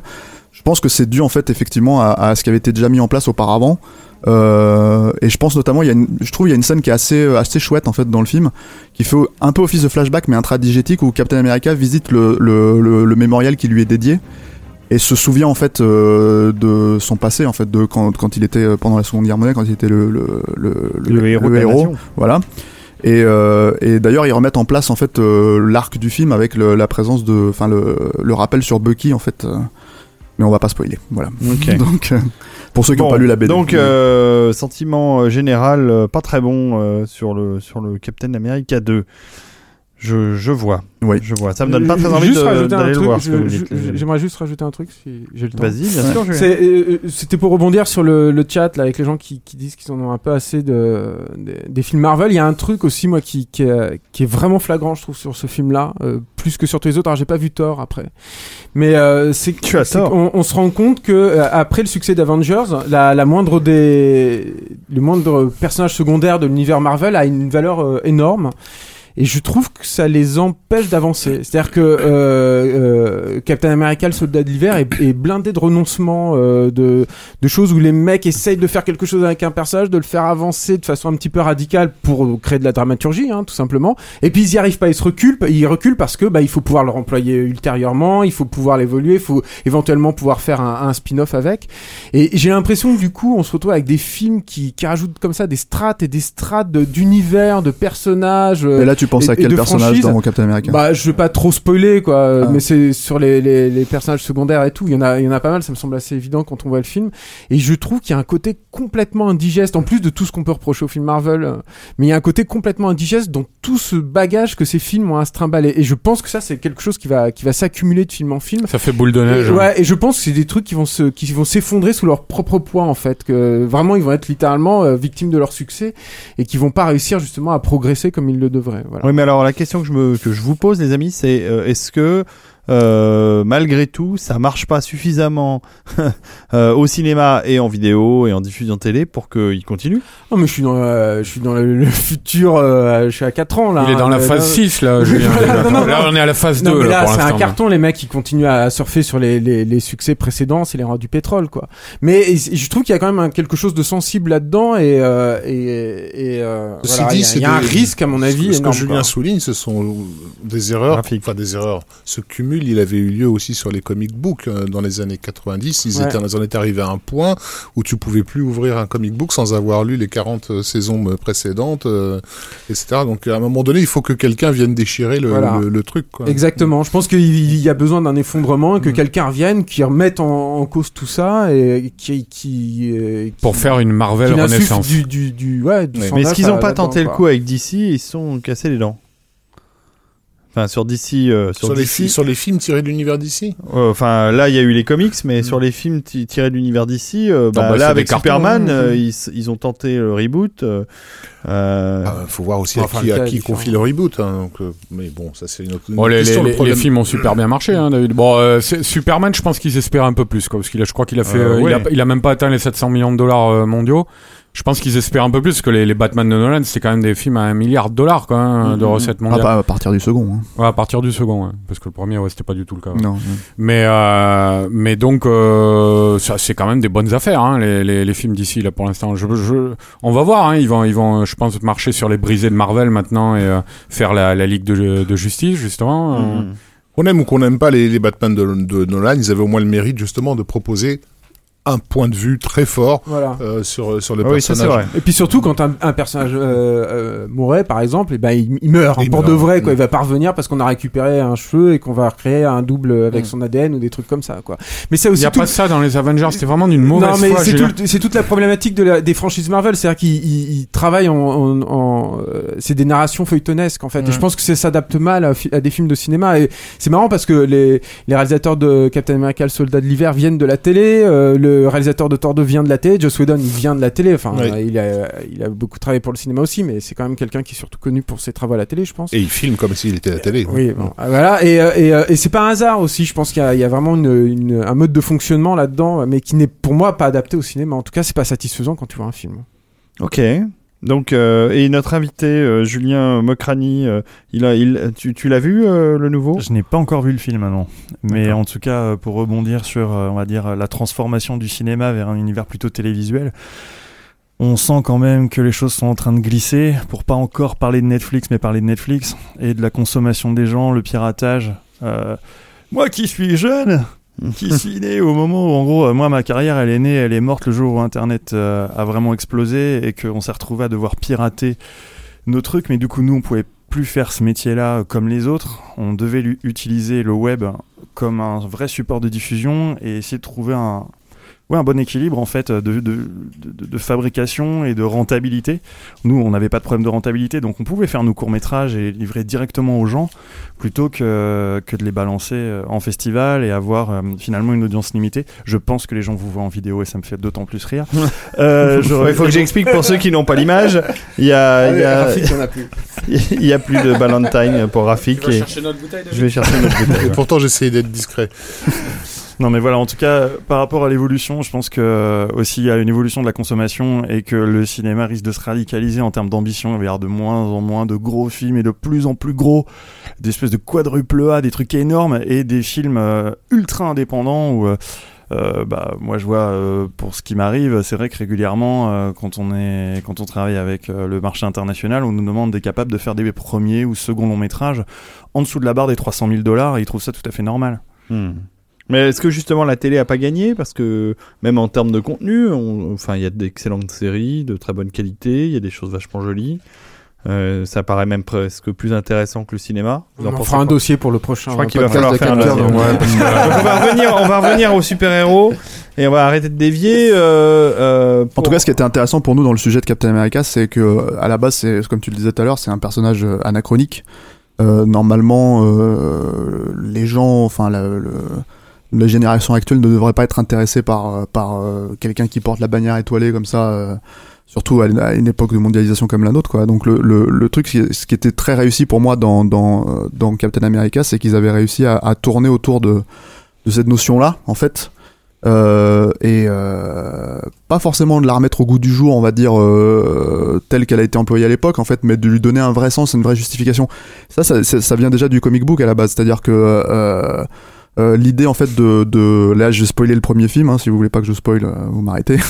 mais euh, mais euh, mais en gros, c'était déjà dans, dans dans dans les Ultimates en fait, Captain America se retrouve en fait au combat en 45 euh, se bat contre l'Hydra, se fait congeler et en fait est, est récupérée, euh, comment dire, euh, 60 ans après et, euh, et se retrouve en fait euh, être un, vieux monsieur dans le corps d'un jeune homme en fait euh, et d'être totalement anachronique en fait à l'époque à laquelle il est euh, voilà. Euh, le, le le ce qui était bien pensé en fait dans le dans le dans le premier film c'était vraiment de traiter le personnage tel qu'il était à l'époque et de lui donner cette porte de sortie en fait pour pour la suite. C'est complètement abandonné dans Avengers euh, et ça l'est encore plus finalement dans, dans, dans Captain America, euh, le soldat de l'hiver, parce que la problématique, euh, c'est que bah, finalement il a l'air assez à l'aise euh, à l'époque actuelle, euh, ça a pas l'air de lui poser trop de Et puis tout problèmes. ce qui trimballe de son passé, qu'il s'agisse du soldat de l'hiver ou de Bucky, euh, qui revoit dans une, dans une scène finalement, c'est, euh, enfin, il n'y a, pas- il y a plus de charge émotionnelle là-dedans, il n'y a plus de. Non, non, ouais, c'est, c'est, euh, C'est-à-dire, il y a- c'est vrai que par, par, la- par rapport à la confrontation du personnage au monde moderne, il aurait dû avoir au moins, ne serait-ce que le, le- le- la description d'une sorte de frustration terrible, quoi, de, de, de- d'incompréhension, de, et il y a jamais ça dans le film. C'est vrai que le, personnage a l'air d'une, d'accepter, de glisser dans ce monde moderne. euh, Toi, tu vas encore essayer de nous caser du Mel Gibson dans Forever Young, là, je le sens venir. Tu veux le score de Goldstein C'est un Plof. il y a une personne Ça a qui se rappelle de ce film, c'est Rafik. Euh, Ah, mais j'ai moi- tous les- moi, je m'en souviens. En fait, tous les en Steve Miner chez moi. En fait, j'ai eu un temps d'a- d'arrêt sur Forever Young, je me suis dit, c'est quoi? Moi je me souviens des maquillages euh, de Greg Cannom. D'accord. Bref, Et écrit par J.J. Abrams, il me semble. hein. Oui, c'est vrai. ouais. c'est un de ses premiers boulots. hein. Bon, et donc, Oh. alors, faudrait. Euh, Donc pourquoi faire- tu parlais de ça, Steph Alors, ce qui est intéressant là-dedans, c'est qu'en fait, nous, ça nous a inspiré, euh, comment dire, pour le sujet principal. Bah oui. Et je vais laisser Arnaud l'introduire, puisque c'est sa grande idée. Arnaud, introduis-nous le sujet principal de ton plaît. dossier. J'introduis. Euh, non, bah, c'était simplement en fait, on, on s'était posé la question par rapport à parce que c'est vrai que euh, euh, parmi les, les, les super-héros, Captain America c'est quand même un super-héros euh, particulier. C'est euh, c'est une euh, bannière étoilée ambulante. Euh, donc qui est, qui, est, qui est une sorte de symbole vivant euh, euh, du pays qu'il est censé euh, défendre et représenter.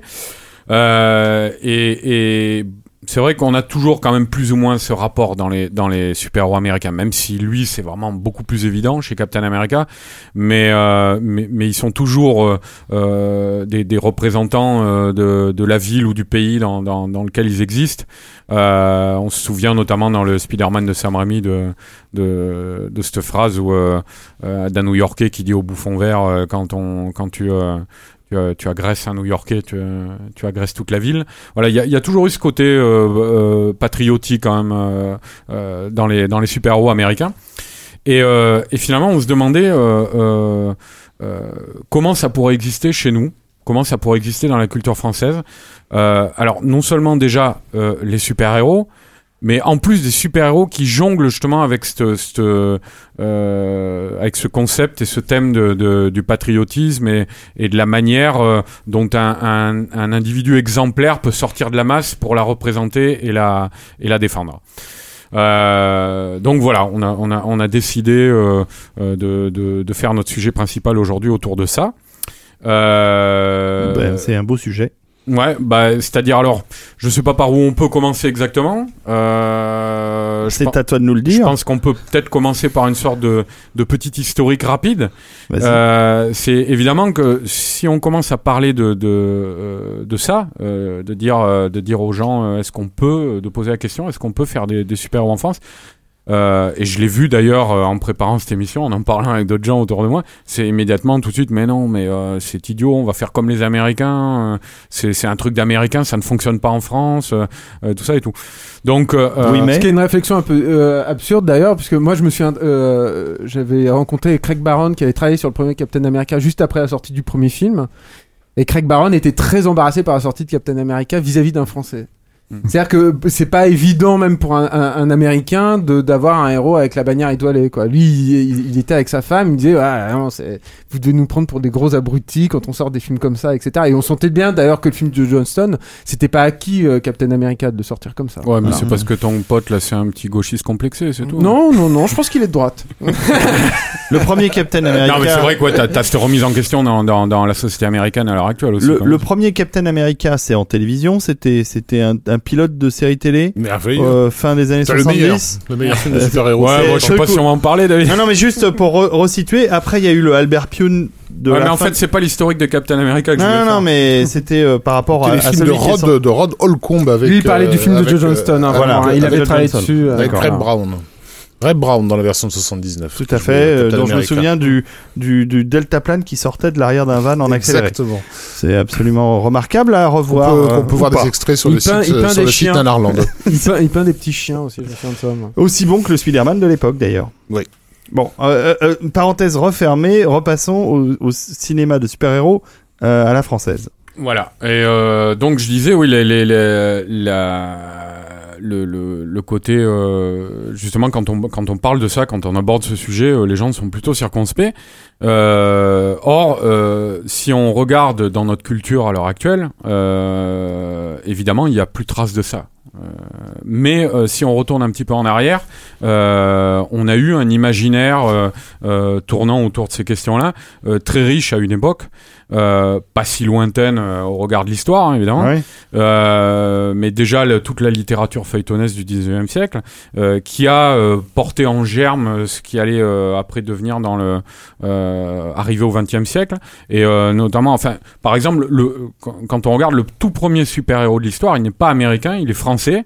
C'est un, un, un super-héros qui s'appelle De le- l'histoire du cinéma, tu veux dire non, euh, non, de l'histoire de la fiction. Ah, de la fiction en général. Oui, parce que c'est là, c'est un roman, ça date de. Soyons précis. Ouais, ça date de 1911. Euh, c'est le euh, donc euh, comme son nom l'indique, c'était un personnage qui, qui, qui voyait la, la un nuit. justicier, un personnage de, justi- de justicier qui voyait la nuit. Et euh, ce personnage, donc créé par euh, l'écrivain Jean Delaïre. Euh, en 1911 euh, était le, le- vraiment euh, et euh, historiquement le premier super-héros de, de, de l'histoire de la fiction mondiale. Il est né en France et non pas aux États-Unis.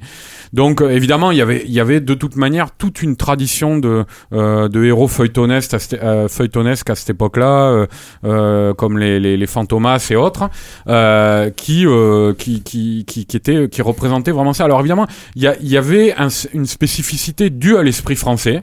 Euh, et dû à l'époque aussi, je pense, euh, parce que là on parle d'une période située au début du XXe siècle. Donc il y avait une, spécificité due, à l'esprit français euh, qui faisait que ces personnages, évidemment, étaient moins naïfs que les, personnages américains qui vont arriver ensuite.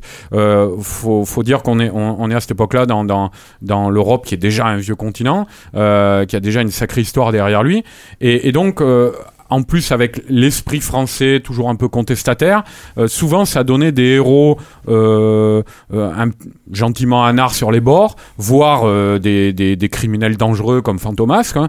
Euh, et, Ah oui. et- oui, bah, on a souvent mis en avant euh, le, le, le, le bagnard euh, mutin euh, Chéri Bibi, euh, le cambrioleur Arsène Lupin. euh, Mais même en poussant un peu, on peut parler de Jean Valjean, c'est presque le bagnard Jean euh, Valjean. qu'il a une double identité, il s'appelle Monsieur Madeleine, euh, euh, il, il a une force euh, il a un ennemi juré. C'est souvent des hors-la-loi ou euh, en le, tout le- cas des, le comte de Monte Cristo qui est Bah pas oui, loin, qui est pas loin d'être ouais. un vampire aussi. Oui. Ouais, ou qui qui sont quand même donc tous- tous plus ou moins des anti-héros. Alors ça, je pense que ça, on va y revenir tout à l'heure euh, euh, quand on va aborder le, le, le, le, le sujet sur les sentinelles. Mais, mais euh, c'est quelque chose qui est très ancré dans, dans, dans l'esprit français et euh, au-delà de ça, en tout cas, qui, qui dénote euh, euh, à une époque euh, d'une matière imaginaire bouillonnante et d'un goût du public pour cela, pour, pour, pour, pour, pour ces héros-là et pour ces univers-là. Euh, donc ça, ça a perduré tout ça jusqu'à une certaine époque. Je veux pas trop trop euh, m'avancer parce qu'on va en reparler aussi avec euh, notre deuxième invité euh, qu'on a qu'on a rencontré cette semaine aussi. Mais je pense qu'on va peut-être pouvoir parler maintenant d'un exemple beaucoup plus récent. Euh, qui est une une une BD donc euh, euh, qui est disponible chez l'éditeur Delcourt et Ouais. qui s'appelle Les Sentinelles. Les sentinelles. Voilà, euh, scénario de Xavier Dorisson et euh, dessin de euh, Enrique Breccia, Breccia, qui est chilien, je crois. argentin. Argentin, pardon. Alors, Euh, Peut-être voilà. chilien. pour ceux qui ont, pour ceux qui le, le doute. le, le, le, le live vidéo ou qui verront le replay sur Dailymotion, sur la, sur la chaîne Prodbox TV. euh, voilà, on montre les couves des sentinelles et je montre moi-même euh, Et puis à ma Mister- caméra. Monsieur Smith va nous les montrer aussi. Il en- les montre, il les montre. Voilà. Et- Donc qui est- euh, des, des beaux albums de chez Delcourt. Et ce qui est intéressant pour nous, c'est que c'est la, c'est la réponse à la question qu'on se posait en fait. Est-ce que c'est possible de faire, euh, de faire des personnages patriotiques comme ça en France euh, Alors- Des super-héros euh, Patriotique quand même avec une, euh, il y a quand même Avec une la nuance distinction. que j'ai apportée tout à avec. Voilà. la nuance tout à fait. ouais. Et notamment, il y a aussi un- une autre nuance à apporter, c'est la question du choix. C'est-à-dire que le, le, le, le personnage, no- notamment le, le, le vrai Alors, on héros va, des on va peut-être pitcher d'abord Ouais, l'histoire. Parce que donc euh, l'histoire des Sentinelles, ça se passe pendant la pendant la guerre de 14-18, ça débute même avant la guerre, Euh, et c'est l'histoire d'un d'un d'un scientifique euh, qui s'appelle Gabriel Ferro. Euh, et qui euh, a développé, euh, on va dire sur les, les brisés de- des travaux de, Marie, de Pierre et Marie Curie, euh, qui a développé une sorte de pile euh, euh, radioactive susceptible de d'alimenter en énergie euh, des sortes de robots, de cyborgs. quoi. Euh, évidemment, euh, à cette époque-là, on n'est pas encore rentré dans la guerre, mais l'armée vient le voir parce qu'elle se dit ça peut être un- un- une source de, de, de profit pour nous, euh, enfin pour servir nos intérêts en tout cas. Vient le voir et lui demande de lui vendre le brevet pour pouvoir construire un- une sorte d'armée de, de- de super soldats. Et c'est là donc on revient à ce que tu commençais à dire, euh, Julien, c'est le statut du héros, puisque le héros c'est Gabriel Ferro, euh, qui est un, un anti-pacifiste euh, convaincu, un un pacifiste convaincu, pardon, euh, qui ne croit pas du tout, qui ne, Tous les tuer qui, ne, qui ne croit pas du tout en la, en la, en la guerre, d'ailleurs, en la possibilité de la guerre. Il, il le dit dans la BD, il dit euh, comment, euh, comment l'Europe euh, pourrait-elle euh, en arriver à se suicider comme ça. Euh, et donc, qui, qui envoie paître ce, ce, ce militaire et qui lui dit certainement pas, je, je ne vous vendrai pas le brevet. La guerre éclate, il est mobilisé. Il, est, euh, il sort du champ de bataille mutilé. Euh, Il se retrouve sur un, sur un lit d'hôpital à peu près dans l'état de, du personnage principal de Johnny Servat en guerre. Bon, sauf qu'il n'a pas perdu l'usage de ses sens, mais en tout cas, il est, il est totalement mutilé, unijambiste, euh, il a plus de bras. Euh, et à ce moment-là, c'est le moment où le militaire en Une question. des gueules cassées de 14-18. Voilà. ouais. Et euh, c'est le moment où le, le militaire en question, qu'il avait vu euh, que- quelque temps auparavant, en profite pour, pour, pour revenir le voir et lui dit voilà, euh, t'as une famille, t'as une femme, un enfant. Si tu veux les revoir un jour et te présenter euh, à eux de manière euh, présentable, euh, à nouveau marcher, à nouveau vivre, euh, euh, cède-nous le, le- le brevet des sentinelles. Euh, du projet de, de- enfin de ton brevet scientifique et on pourra à nouveau déclencher le projet euh, Sentinelle euh, grâce à toi et tu seras la première euh, le, le- le premier premier, cobaye de hein. cette expérience. Donc lui, il s'aperçoit qu'il n'a pas d'autre moyen s'il veut pas rester comme un légume sur un lit d'hôpital, euh, d'accepter. Il accepte. Euh, il devient le premier super soldat de l'armée française. Il part au front combattre et il va devenir donc un héros malgré lui, euh, puisque euh, il va devoir se battre euh, malgré les, idéaux qui étaient les siens. Euh, se battre aussi pour simplement euh, sauver ses camarades de combat, puis au fur et à mesure devenir un, un- un élément de, de- de propagande utilisé par l'État français pour appuyer l'effort de guerre. Euh, et puis voilà, bon, je ne vais pas développer toute l'histoire. euh, Il y a peut-être des éléments supplémentaires, dire qu'il y a d'autres sentinelles qui vont être créées par la suite, comme par exemple un sentinelle volant qui s'appelle Pégase, euh, un sentinelle de l'armée allemande aussi, euh, qui, qui va être donc créé par les Allemands pour affronter euh, les sentinelles françaises, qui s'appelle Übermensch et qui ressemble à un personnage tout droit sorti de, du, euh, du jeu vidéo euh, Bioshock. Bioshock. Oui, il y a un Euh, côté très steampunk euh, dans voilà. cette histoire. Ouais, bah, c'est- clairement, euh, c'est clairement euh, sous influence steampunk hein, les Sentinelles. Mais euh, toujours est-il que euh, donc voilà, on se retrouve avec euh, euh, ce personnage de, de, de, de- on va dire de super héros originel. Euh, malgré lui certes, mais de super-héros quand même, euh, qui devient le, le, le, le- le- la, la, la figure euh, tutélaire de, tutélaire de, de, de tout un peuple.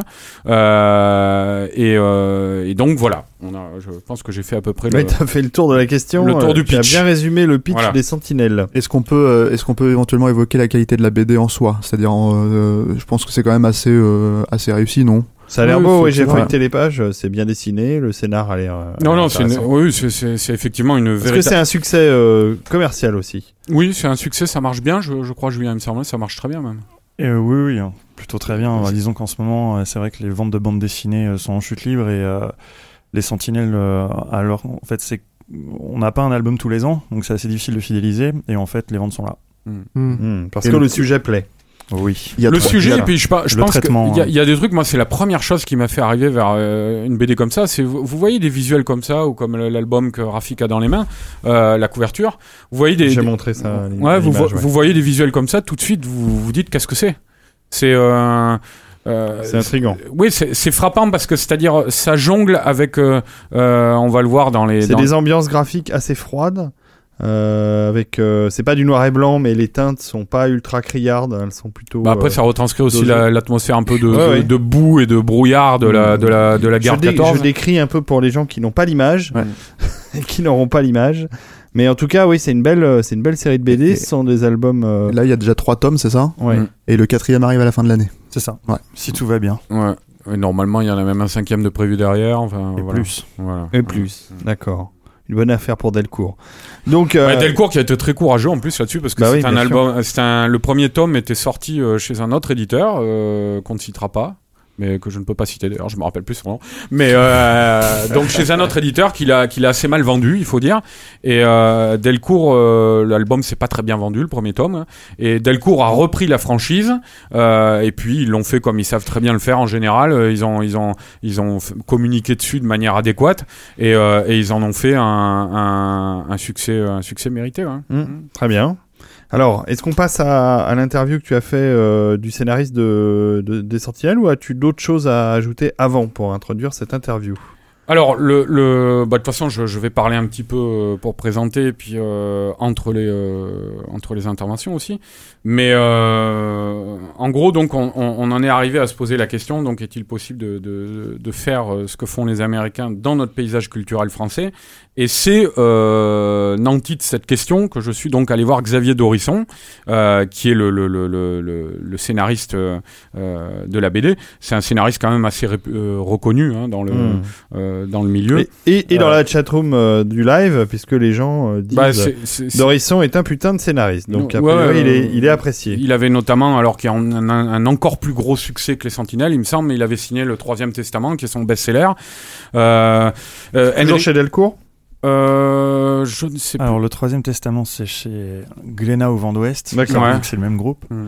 Et Long John Silver. avec Long John Silver aussi, voilà. Avec le, le tome Ouais. 4 qui est sorti la- la- à la fin de l'année dernière. Et donc, la série est terminée. et C'est assez fabuleux. Dessiné par Mathieu Laufray. un- Ah, Mathieu Loffray. Mm. Un grand, un très grand. Et euh, Enrique Breccia, là, donc, oui, qui est un, qui est un dessinateur euh, sud-américain. Moi, je me rappelle que j'avais lu il y a quelques années de lui, je l'ai toujours dans ma bibliothèque d'ailleurs, je l'ai, je l'ai retrouvé là ces jours-ci, euh, une biographie romancée de Lovecraft. Euh, tu connais pas? Hein C'est une biographie romancée de Lovecraft qui était, qui était je l'avais traité dans, dans Mad à l'époque, je crois. Euh, qui était, qui était, Dans quoi? qui était super intéressante. Et euh, donc voilà, bon, ça fait un beau duo à l'arrivée. Mais euh, donc je, je disais, je, je, je suis allé euh, donc rencontrer Xavier Dorisson dans son atelier qui qui qui m'a reçu avec beaucoup de gentillesse, qui est un, un gros geek comme vont le voir les auditeurs qui qui regardent l'émission sur le, le streaming. Mm. Euh, et donc je lui ai posé quelques questions sur notre sujet auxquelles il a répondu bien gentiment.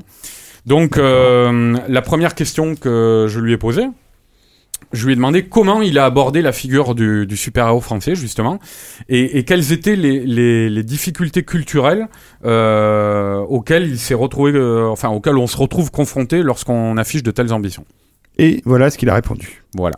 Alors, d'abord, la première chose, c'est que euh, le super-héros français, aujourd'hui, ça paraît être un paradoxe. Euh, et pour comprendre ça, il faut se référer au super-héros originel, à savoir le super-héros américain. Et le super-héros américain, en fait, euh, part de l'idée euh, qu'un homme seul peut sauver la communauté grâce à des dons venus du ciel. Alors c'est presque religieux. hein. Il, y a, il y a très longtemps, euh, il y en a un qui est, qui est venu euh, du ciel, qui a décidé de sauver le monde. Ça, ça s'appelait la Bible, ou ça s'appelait le Nouveau Testament. Et euh, les Américains ont repris ce mythe euh, à l'ère contemporaine, à partir, en tout cas, du, du milieu du XXe siècle.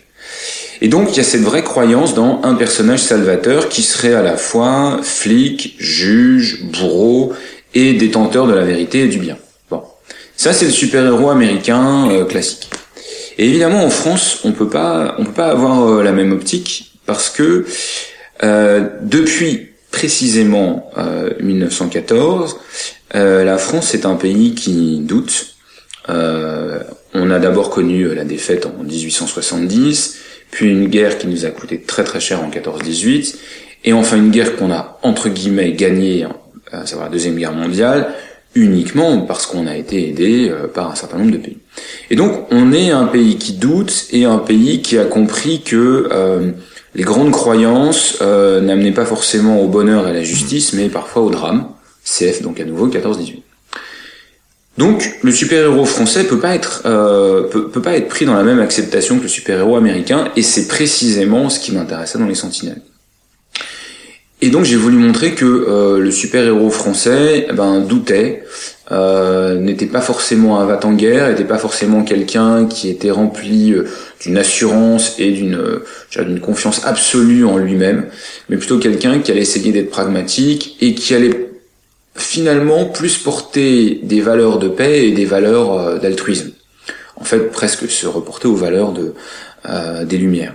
Et c'est à partir de là que j'ai créé le premier personnage des Sentinelles, Taillefer, euh, qui est un personnage euh, euh, ambivalent puisque on lui demande à la fois d'être la première arme de l'armée française, c'est très américain ça, et en même temps lui a des velléités pacifistes. C'est compliqué. Donc déjà son premier ennemi à lui, ça va être lui-même et ses réticences à l'emploi de la violence. Sachant que dans le contexte de 14-18, euh, très vite, on voit que l'individu même réticent à la violence n'a plus beaucoup de choix. Voilà euh, Dorisson qui parle euh, de du super-héros euh, à la française, de Voilà. l'approche du super-héros à la française, et comment il est venu à, à travailler dessus. Je pense, euh, enfin, on peut, on peut commenter ce qu'il vient de dire parce que c'est très intéressant. Oui. C'est bon, quelqu'un qui est pétri de culture et de réflexion justement sur les, les, les sujets qu'il aborde euh, et qui a, qui a pas fait ça au hasard. Donc, euh, par rapport euh, à, notre, à notre sujet des super-héros français, ce qu'il vient de dire, je, je pense qu'on peut peut-être un peu commenter, faire un petit tour de table, quoi. Ça peut être intéressant. There's never been a faster or easier way to start your weight loss journey than with PlushCare. PlushCare accepts most insurance plans and gives you online access to board-certified physicians who can prescribe FDA-approved weight loss medications like Wigovi and Zepbound for those who qualify. Take charge of your health and speak with a board-certified physician about a weight loss plan that's right for you. Get started today at plushcare.com slash weight loss. That's plushcare.com slash weight loss. plushcare.com slash weight loss. Oui, vas-y Rafik. Euh, Ce qu'il dit à propos de 14-18 et 39-45 est effectivement très très très juste euh, sur le sentiment de, de défaite et de dépossession euh, et surtout euh, la collaboration honteuse dont la France ne s'est pas vraiment relevée euh, au sortir de la guerre. Voilà. Euh, mais je pense a un, autre phénomène qui joue aussi, qui est celui de, l'esprit euh, conquérant. Le, personnage de Captain America qui porte lui aussi l'emblème du pays sur son costume à une époque où les États-Unis n'ont aucune velléité impérialiste, il est quand même là pour pour pour représenter une pulsion conquérante que, les États-Unis euh, ont. Quand, c'est l'époque où euh, Superman et Batman euh, arrivent à l'époque où l'Amérique commence à peine à comprendre qu'elle est véritablement une puissance euh, en, en devenir. Et, et cet esprit de conquête euh, naît, aussitôt. Et c'est pas un hasard enfin ils vont ils vont tout de suite les faire aller euh, vivre des aventures à l'é- à l'étranger d'ailleurs enfin je parle surtout de, Superman là. La, France au sortir de la Seconde Guerre mondiale elle elle elle n'a pas seulement la honte de la défaite et de la collaboration elle a aussi le début de euh, de la perte de son de son empire colonial et euh, on ne pense pas la même chose quand on voit le drapeau français quand, quand quand il fait référence à des colonies partout dans le monde ou quand il fait référence à un tout petit pays qui est à peine plus gros qu'un qu'un qu'un État Et puis euh, même américain. le- dans la dans la vie, euh, on va dire intellectuelle, médiatique, politique euh, du pays, euh, on ne voit plus la, la chose de la même façon. Mais justement, euh. Xavier Dorisson, il va il va nous en reparler ça après. Eh ben on va le lancer alors. Euh, donc oui, parce que pa- pa- après, je, en fait, je vais poser la question. Je vais demander euh, justement les, les, les, les thèmes de l'héroïsme, de la, de la justice, du modèle moral et du patriotisme, qui sont en général liés à la figure du super-héros. Est-ce qu'ils sont solubles dans la, dans la sensibilité française actuelle? Et euh, donc, on va voir. euh, On va voir sa réponse tout de suite. Ce qu'il m'a répondu. Bah, en fait, euh, je crois qu'il y a beaucoup de, de, de thèmes auxquels on croyait en, en, en 14-18 euh, qu'on a un peu oublié et, et c'est dommage. Je dirais que c'est euh, c'est un petit peu comme si on avait jeté le bébé avec l'eau du bain. Euh, tu parles par exemple de, de national, de patriotisme. Déjà aujourd'hui, on a tendance, je crois, à, à confondre un peu deux choses qui sont le patriotisme, qui est l'amour des siens, et le nationalisme, qui est la haine des autres. C'est très différent. Euh, aimer son pays ou les valeurs qui qui qui, le- qui, le, qui le caractérisent, bah pourquoi pas. Euh, les valeurs de la France. Je pense en particulier à la volonté de progrès, la volonté humaniste. Je pense euh, aux valeurs, j'en ai déjà parlé, mais des lumières auxquelles je crois vraiment beaucoup, sont des valeurs, au contraire, qu'on devrait, euh, je pense aujourd'hui, remettre au devant de la scène et qui nous aideraient à revenir à ce qui est notre véritable identité de pays, de communauté de croyances qu'on peut avoir en France. Et donc, est-ce que euh, dans le contexte euh, de 14-18, un personnage comme Taillefer ou comme Djibouti ou comme leurs alliés peuvent remettre en, valeur euh, tous ces animaux Oui, je pense, bien sûr. Et c'est justement ça qui, est assez, assez spécifique aux Sentinelles, c'est qu'ils sont, ces personnages sont dans un contexte de, de folie totale. Ils se rendent vite compte que leur super pouvoir ne peuvent pas permettre euh, de créer un tournant dans la guerre, si tu veux. C'est-à-dire que t'as beau être euh, un mi-homme, mi-machine et très fort, ou tu as beau être un super soldat, ou tu as beau être un homme attaché à un réacteur à poudre, face à 100 000 canons, face à des millions d'hommes, tu feras pas la différence. Par contre, et c'est une idée que j'aime beaucoup, ce qui peut faire la différence, c'est leur exemplarité. Et je crois beaucoup à ça. Je crois que euh, nos sociétés avancent ou souffrent du manque ou de la présence de personnages exemplaires. Et ils peuvent être exemplaires non pas par leur violence, non pas par leur force, mais par la façon dont ils vont utiliser cette force. Et là, on en revient aux, valeurs dont j'ai parlé tout à l'heure. Ouais, vachement intéressant. Ouais, parce que c'est, euh, enfin, on est en plein dans le sujet. Euh, c'est sur l'exemplarité la, justement dont, il, dont, dont parle Xavier Dorisson. On sent qu'il a réfléchi au sujet longuement. Ouais, ouais, bah, c'est-à-dire le, le, il a, il a beau avoir euh, les personnages. Alors oui, parce que il faut quand même préciser. il parlait de Taillefer, Djibouti. J'ai pas cité les noms des personnages d'ailleurs. Taillefer, c'est l'alter ego super héroïque de Gabriel Ferro, on va dire. Hein. C'est le, c'est la sentinelle number one, c'est lui là. Djibouti, c'est un, ce n'est pas une sentinelle en tout cas pas encore. Euh, on ne sait pas ce qui va se passer par la suite, mais euh, c'est un, militaire euh, qui, qui, l'accompagne.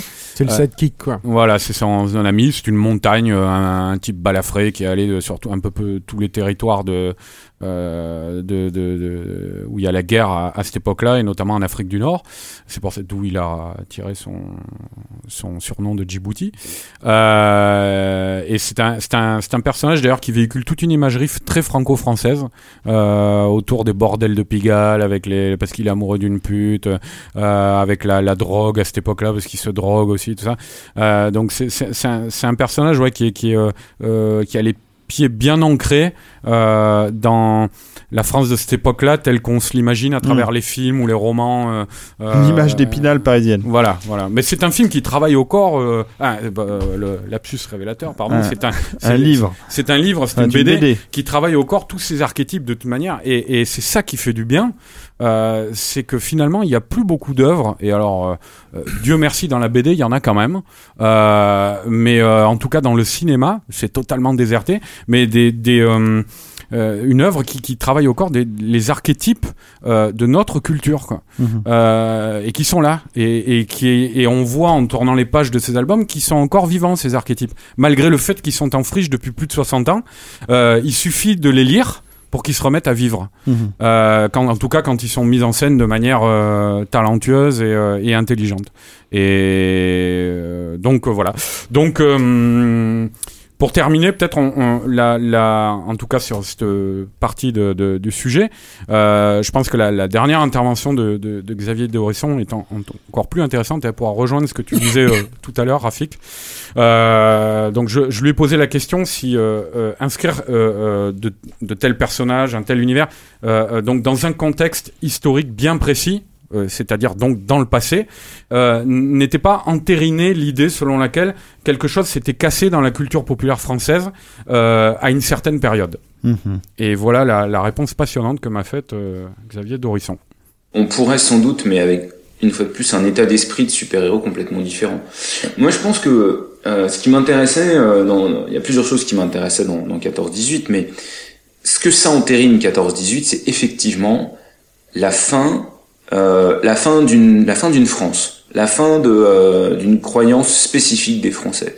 Je veux dire, quand on regarde tout l'art, euh, par exemple, qui est très représentatif d'une civilisation, de tout l'art français avant 1914, on voit un art pétri de confiance, de volonté de grandeur, de volonté d'aller plus loin, Euh, on voit un art fait d'espoir essentiellement, euh, fait d'une forme d'optimisme, de candeur, bref, d'une d'une vraie volonté d'aller vers l'avant.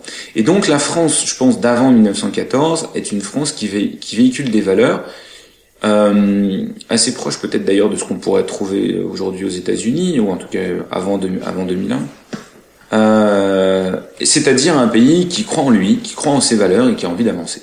Et donc, ce qui était parfait, c'était que en prenant un super-héros à cette époque-là, je le mettais dans un monde qui pouvait croire en lui et le vouloir. Euh, et ce super-héros va traverser la période de la Première Guerre mondiale et donc voir petit à petit s'effriter cette confiance, cet espoir, cet optimisme. Et donc ça m'intéressait au cours des albums de maltraiter petit à petit cet espoir et cette croyance. Voilà, alors il y a- il y, a deux parties à sa réponse. hein. La deuxième arrive, parce que là, on va dire que sur la question que je lui ai posée, dans un premier temps, il m'a d'abord euh, parlé euh, du, du contexte historique, pourquoi il avait choisi Mm, de, mm, mm. de placer ça dans le passé, euh, pourquoi, euh, en l'occurrence, cette- période de la guerre de 14-18. Donc il s'est très bien expliqué pourquoi il avait choisi ça.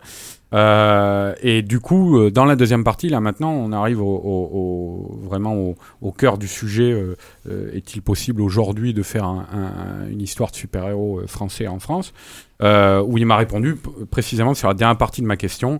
Est-ce que quelque chose ne s'est pas cassé dans la culture populaire française à une certaine période? Il y, a, plusieurs problèmes liés aujourd'hui à l'imaginaire français. Euh, le premier, c'est que on vit dans un pays euh, extrêmement, c'est plutôt une bonne chose, euh, pacifié et contrôlé. Il n'y a, a pas un endroit du territoire qui soit à plus de 60 km d'une sortie d'autoroute. Euh, on est dans un pays qui est, même si aujourd'hui euh, voilà une grande crise, mais où par rapport à d'autres pays du monde, les gens sont extrêmement protégés socialement, économiquement, euh, où on essaie de les aider pour leur santé, pour leurs allocations. Et une fois de plus, c'est une bonne chose. Mais, mais voilà, on n'est pas dans un pays où euh, il y a place à l'aventure, ni géographiquement, ni mentalement. Je veux dire, le, le rêve numéro un des jeunes Français de devenir fonctionnaire, statistiquement. Donc, on n'est pas du tout dans un pays qui a, qui a vocation au rêve. Ça, c'est la première chose. La deuxième, c'est que euh, pour faire de l'aventure, il faut des gens qui aient une grande volonté romanesque et qui croient à une forme, je pense, d'extraordinaire et d'au-delà, qui est une croyance liée à une forme de plaisir simple qu'on s'interdit en France depuis très très longtemps. On a abandonné une forme de magie, une forme de croyance aux anglo-saxons, et je crois que c'est- bien dommage. Et puis, euh, et puis de, de- depuis la, essentiellement la nouvelle vague, euh, l'ensemble de la narration là qui venait du, du, du cinéma euh, a considéré que le romanesque, le, séri- le, le, le- film dit de genre était un, était un cinéma un peu de seconde zone réservé à des teenagers boutonneux. Et donc, euh, il devient très risqué de s'aventurer dans ces domaines-là. Et donc, depuis euh, presque 30 ans, il y a eu quasiment, à de rares, rares exceptions, aucun grand film de genre français. Pas de grand film d'aventure, pas de grand film euh, fantastique, pas de grand film d'anticipation, pas de grand film de science-fiction.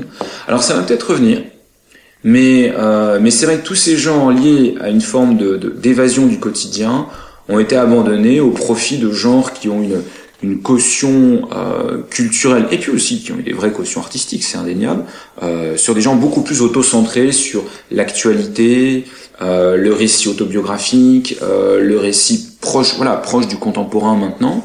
Et, euh, et donc il y a tout un savoir-faire parce qu'au bout d'un moment, faut pas oublier que le genre et particulièrement, je reviens à ça, mais l'aventure, le fantastique, l'horreur, tous ces récits-là sont liés à un vrai savoir-faire. Euh, ce savoir-faire, c'est petit à petit perdu et on je dirais qu'on a abandonné le terrain euh, aux anglo-saxons.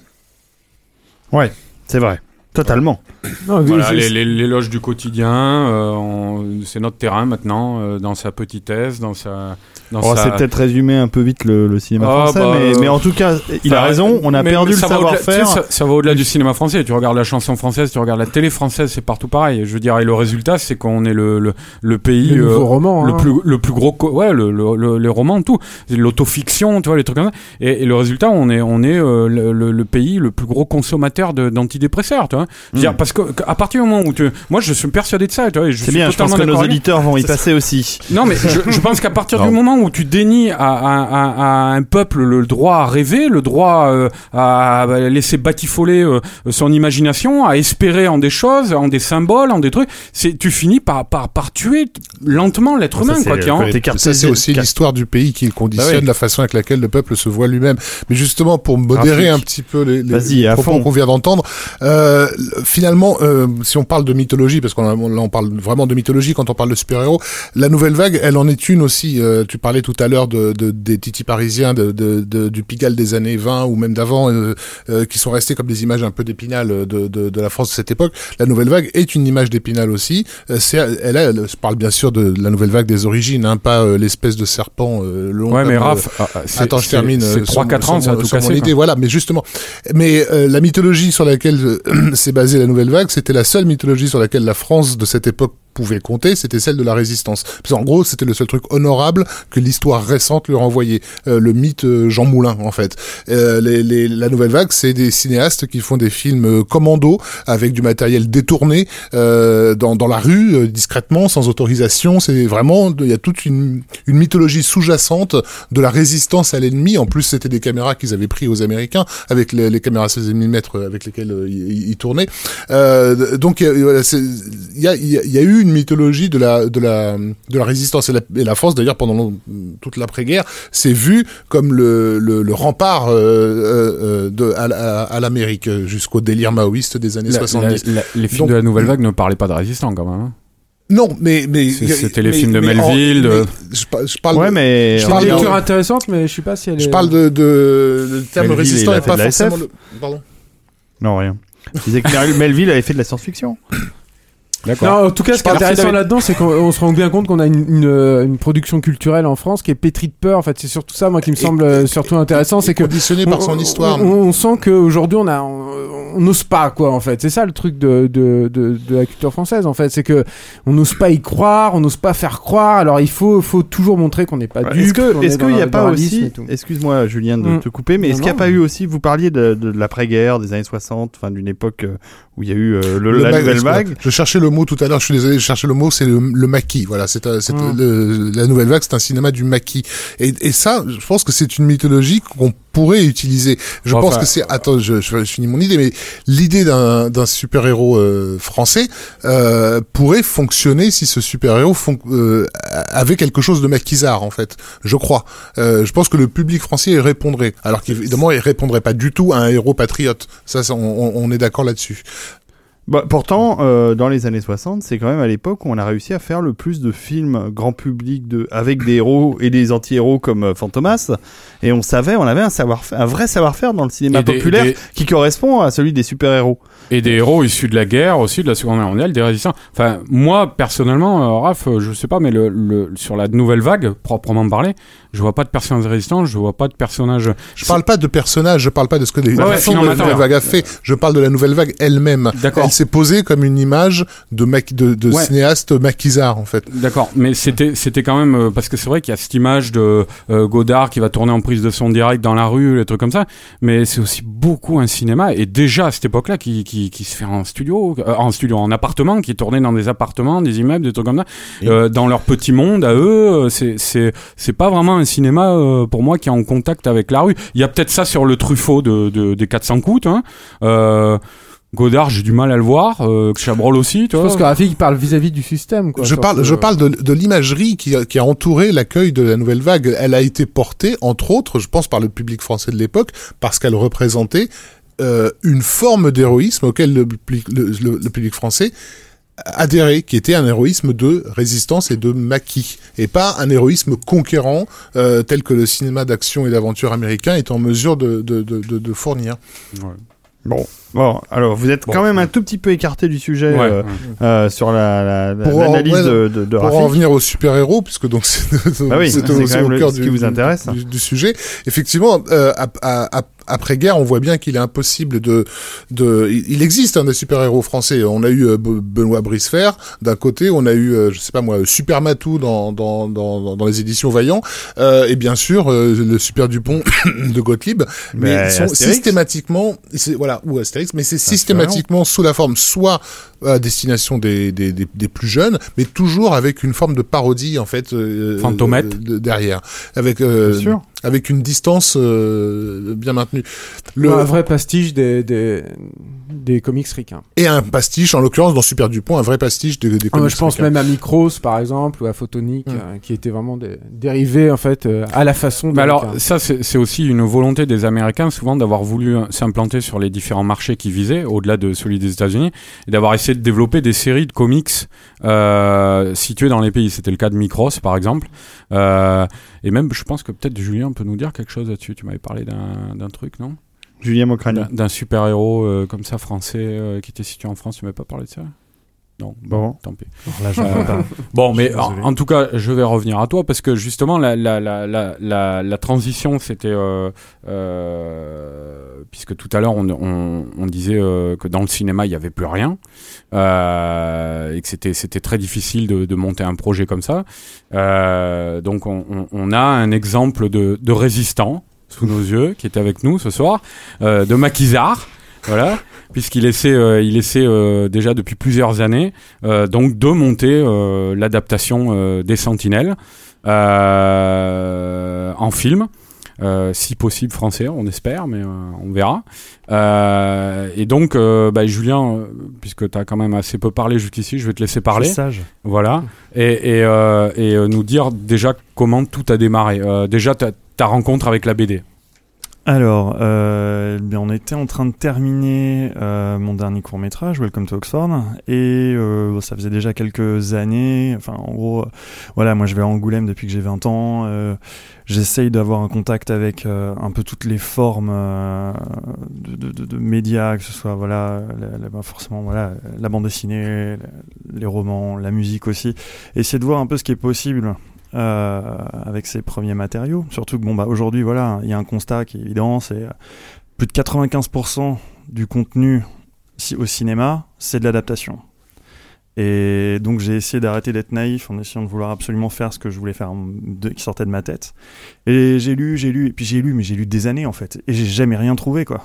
Il y a rien qui me parlait, il y a rien qui, jusqu'au jour où je reçois euh, un premier et en fait le seul finalement envoi de Delcourt que j'ai eu avec euh, les tomes de Sentinelle.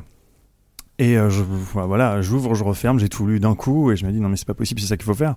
C'est-à-dire que la, la claque moi que je me suis prise, c'était il y a bon voilà tout ce dont vous avez déjà parlé, je ne vais pas le répéter, mais très simplement disons que l'approche post Jules Verne qui est qui va aller picorer au niveau l'inconscient collectif de tout ce qu'on aime dans le steampunk, mais sans jamais aller dans un fantastique qui n'est pas rationalisable. C'est-à-dire qu'on peut, on peut se débrouiller. Enfin, en gros, moi, en lisant ce truc-là, j'y ai cru, quoi. Un peu comme quand j'étais gosse et que je me disais, voilà, je, kiffe à rêver que, même si je suis un peu attardé, que sur une île quelque part, il y a des dinosaures après avoir vu Jurassic Park. Euh, moi, quand j'avais les Sentinelles, il y avait ce truc où quand t'as refermé la BD, ça t'habite encore, quoi. C'est que tu le veuilles ou non, t'as envie de croire que c'est vrai, même si tu sais que c'est pas possible. Ouais, tu citais Jules Verne, mais c'est vrai que enfin, c'est très français ça aussi justement dans l'approche de l'imaginaire. Le côté euh, euh, au mieux, euh, c'est une extrapolation. Euh, Il y a toujours quelque chose de réaliste, même si à l'époque ça peut sembler totalement fou de- d'envoyer une fusée sur l'espace, ça finit par arriver. Donc voilà, c'est pas pas des trucs avec des, des portails interdimensionnels, euh, des machins comme ça. On n'est pas dans Ça, le ça futur, peut arriver pas, aussi. voilà. Hein Les portails interdimensionnels, ça peut arriver aussi. Oui, mais pas c'est Jules Verne quoi. Euh, oui. Ouais. Ouais, L'avenir nous le dira. Mais euh, bah, en tout cas, euh, sur, euh, sur Sentinelle, du coup, après, bah, c'était tout simple. quoi. C'est- Il y avait une bande dessinée, il y avait moi, j'avais mon cours, euh, et c'était tout. C'est-à-dire que je, je, je voyais pas comment, euh, voilà, comment aborder le problème. Et euh, finalement, bon, j'ai eu un peu de chance. Et donc, euh, à la sortie, euh, donc, voilà, j'ai mis mon court-métrage sur Internet plutôt que de le diffuser en festival, vu que je ne pouvais pas, vu que c'était un fan filmé, que je n'avais pas les droits, histoire de simplifier la donne. Mm. Euh, et ça a marché très vite. Tu as eu Euh, un retour de, de là, là, on parle de Welcome to Oxford, hein, de de, Welcome to de Oxford. Ben Temple-Smith euh, sur, Oui. euh, ouais. ah bah, avec Ben, l'auteur, donc euh, qui était le créateur du donc euh, du, de la BD, de la BD euh, que tu avais adapté. Mm. Euh, bah lui, il était, il était, il était à fond avec nous, quoi. Mm. De toute façon, depuis le début. Après, il pouvait pas faire grand chose parce qu'il n'avait plus les droits qu'il avait signés. Euh, directement. Enfin, je vais passer les détails, mais il y, a eu une, y a eu une adaptation. Il était question de faire une adaptation à un moment, pas par mois, bien avant même qu'on envisage de faire le cours. Et comme c'était en train de prendre la poussière, tout ce truc-là, nous, on, s'est jeté dessus en disant, allez, on va tenter le coup. Mais c'est vrai que euh, après avoir fait le court métrage, euh, j'ai plutôt eu envie d'aller sur autre chose parce que voilà, disons que dans ma carrière avant, euh, j'ai eu une approche plutôt, euh, pardon pour le micro, j'ai eu une approche plutôt VFX des choses. Voilà, c'est-à-dire que quand on n'a pas d'argent, Effets spéciaux, ouais. ouais, ouais, pardon. On- on- L'idée, moi, j'avais besoin en fait de réussir à, à avoir un rendu qui fait qu'on arrive à se projeter dans un récit. Et euh, parce que voilà, moi j'avais pas, j'avais pas l'argent pour soigner un, intérieur euh, réaliste. Donc on s'est dit ok, on part de rien, on va partir du noir, on va mettre trois objets et puis on va bricoler le truc. Et on a fait Batman Ashes to Ashes comme ça euh, il y a 7 ans. Et quand on a fait Oxford, on s'est dit bah on va essayer de pousser au maximum avec les moyens qu'on a, c'est-à-dire pas grand-chose, pour pour avoir le niveau le plus, bah en tout cas voilà, montrer que c'était pas juste un exercice de style à l'origine. Et, euh, et donc après Oxford, on le met sur Internet, et là, euh, bah, la boîte mail euh, commence à grossir, le téléphone commence à sonner, étonnamment, et je me retrouve bah, à traverser l'océan, aller à Hollywood quelques semaines, signer avec un agent là-bas, et à commencer à un peu rencontrer, bah, un peu, un peu, enfin disons, voilà, mettre les doigts dans le système et voir ce qu'il fallait essayer de faire pour pas se faire attraper par la machine. Hmm. Et euh, la, la chance énorme que j'ai eue, C'est la, la, voilà, c'est la rencontre. on va dire. Voilà, la deuxième rencontre que, après la voilà. BD, c'est une personne. C'est que bon, alors, avant, j'imagine la personne que tu as en tête, euh, moi je travaillais depuis déjà depuis très longtemps avec Pavlina Toupis, qui est la productrice de Araki, euh, qui avait fait Kaboom. Greg euh, Araki, voilà. ouais. Et donc, euh, quand je me retrouve euh, pour la première fois de ma vie euh, comme un gosse perdu à Los Angeles, j'appelle la seule personne que je connais, c'est elle, et elle, elle était directrice de production sur un film. Elle me dit, bah passe. Et ce film, c'était Maniac, réalisé par Franck Calfoun et produit par Alexandre Aja. Et donc, première rencontre avec Alexandre Aja, et euh, bah, je lui ai montré mon film, et ça a plutôt collé rapidement. Voilà. Mmh. Et je lui ai parlé de ce projet, et. Des Sentinelles. Voilà, pardon. L'adaptation des Sentinelles. Et on s'est tapé dans la main, on s'est dit, vas-y, on y va, quoi. On, on le tente. Et c'est à cette époque-là, ça a été communiqué dans la presse. euh, Non, non, c'était bien. c'était plus tard, hein. ça. Ouais, oui. Ouais. Non, ça c'était très tôt parce que moi je savais que tout seul, euh, disons qu'à l'image d'un Juan Antonio Bayona quand il travaille avec euh, Guillermo del Toro, je sais que j'ai besoin et puis j'ai envie d'être entouré, encadré, euh, que ce soit un premier film ou non. Euh, bah voilà, parce que c'est quand même un, gros morceau. Même si je m'en sens tout à fait capable, j'a- j'avais envie, voilà, de puis aussi de rassurer tout simplement euh, les, gens au quotidien, puis surtout ceux qui vont mettre l'argent sur la table. Et donc, bah, en quelques. Bah oui, ça a quand même pris un petit peu de temps. hein. Je dirais qu'en 18 mois, euh, prise d'option de la bande dessinée, travail euh, intensif euh, sur les arcs, réécrire, adapter. Parce qu'en fait, c'est une structure extrêmement sérieuse. On se dirait, voilà, quand, on lit Les Sentinelles, c'est une série télé, c'est pas forcément un long métrage. Du coup, il a fallu vraiment travailler la structure pour réussir à extraire donc l'essence, tout en proposant un vrai, euh, un vrai film et puis tout en gardant aussi voilà cette, euh, cette French touch, en tout cas l'approche euh, européenne, on va dire, de super-héros qu'a la bande dessinée. Mhm. Et donc c'est là qu'on a décidé de, de faire l'annonce avec Alex, c'était l'été dernier. Ouais, voilà, c'était l'été dernier. euh, il y a, à ce moment-là, il y avait une, euh, ça avait été répercuté un peu dans la presse et c'est c'est là où on a commencé à entendre parler publiquement de, du projet de film. Quoi. Où t'en es à l'heure actuelle? Haha. eh ben, ça a été, ça a été très difficile à un moment. Euh, là, ça va mieux, je veux dire, Mhm. Euh, parce que c'est vrai que bah, on est allé toquer un peu à toutes les portes en France d'abord euh, pour aller prendre la température. Et puis bah voilà, hein, c'est pas du tout évident comme projet. ça. C'est cher? Disons que par principe, au final, euh, je dirais que voilà, nous, ce qu'il nous faut, c'est le budget d'une très grosse comédie française. Hmm. Moi, avec ça euh, semble être le minimum quand tu lis la BD. hein. Ouais, ouais, quand même. Mais, mais au final, euh, ça reste le budget d'une comédie française. C'est et, et les, Mais les- sur le marché français, c'est pas anodin quand même. Tout à fait. Ouais, après, oui. Enfin, bon, après, je vais pas rentrer dans les détails de chiffres. On ne sait jamais où ça va aller, mais Mmh. c'est vrai que. combien Parce que Est-ce Oui, qu'on voilà, est-ce non, qu'on a non. le budget d'un truc genre l'orphelinat Bah après, euh, non, non, bah non, non, non. C'est pas, on n'est pas sur un film enfin, je vais pas envie de dire de genre parce qu'on dit tout le temps ça, mais un film d'horreur euh, en premier film. C'est-à-dire que c'est vraiment, euh, ça reste un film, euh, soit un film malin. euh, En fait, il y a deux manières d'aborder les Sentinelles. Il y a, on, s'accroche au personnage le héros, et on essaie de travailler sur l'approche super héroïque. Ou on, et c'est ce que j'essaye, j'essaye de faire, de essayer de faire un film d'aventure européen, français mais européen, hein, parce que forcément le méchant, même si euh, la structure, euh, en tout cas on essaie de faire que ce ne soit Ah pas manichéen, voilà, est allemand. Il est allemand Tout à fait. Et euh, du coup, euh, du coup, oui, mais mais c'est c'est cher, mais c'est pas si cher. C'est que c'en est même, euh, mais à mon sens, c'est même ridicule par rapport à ce que je vois euh, qui se produit à longueur de temps, euh, qui fonctionne ou qui ne fonctionne pas. C'est même pas la question. C'est que le, la prise de risque par rapport à cette licence, par rapport à l'encadrement, par rapport à l'angle. euh, bon après, ce serait malvenu de ma part de dire j'y crois pas, mais c'est vraiment un truc. Ça tient, ça tient et ça tient déjà par le travail de Xavier d'Horizon. Dans la, dans la chatroom, excuse-moi de t'interrompre, euh, euh, Julien. euh, c'est, on me dit faites un Kickstarter, enfin, ou l'équivalent français. Bah, en fait, ce qui serait intéressant avec un Kickstarter, ce serait euh, pour une. imaginons un teaser, par exemple. Mais le problème, c'est qu'on ne peut pas se lancer sur euh, du financement en crowdfunding sur un budget comme celui-ci. Ah, ils l'ont que- fait aux États-Unis. Non. Pas sur des budgets comme Avec ça. Véronica Mars, si. Oui, oui, mais c'est rien, ça n'a rien à 3 voir. millions, Veronica 3 Mars, millions de euh, dollars de budget. Ouais. Ouais. Et, Enfin, euh, c'est 3 millions de dollars, c'est énorme déjà. c'est rien du tout.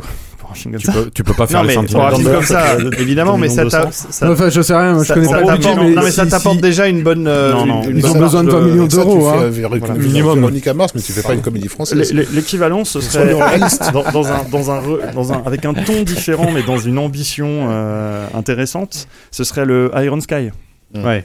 Qui est quand même euh, un budget au final qui doit taper pas plus loin C'est des une 8 purge millions. hein, quand même. hein. Oui, mais Oh non, je suis pas d'accord. Alors là, je, je Non, trouve que c'est le vachement modèle. malin. euh, sur le Iron modèle Skies. économique, Non, non, je sur le rapport à l'image, sur euh, si on parle juste de, si- de moyens de production et de, Mm. c'est vrai que c'est hallucinant d'avoir réussi à lever 8 millions pour faire une série Z quoi. Hmm. Et euh, Mais qui ressemble à une série Z quand même. Ah ouais, mais il y a Bah des, il le trucs, il y a des bonnes idées pas, dans hein. Iron Sky. Moi, je après, c'est juste- qu'il y a des trucs marrants. pour le crowdfunding, ce serait le seul exemple que j'aurais à donner qui a fonctionné et qui pourrait coller. Sauf que c'est un community manager non-stop pendant deux ans et demi et que la réalité c'est que c'est un film sur-indépendant, mais à un niveau d'indépendance qui qui rentre dans aucun modèle, dans aucun. Nous, ce qu'on enfin, ce qu'on essaye de faire, c'est quand Mhm. même un film qui. C'est un film de cinéma, produit comme un film de cinéma.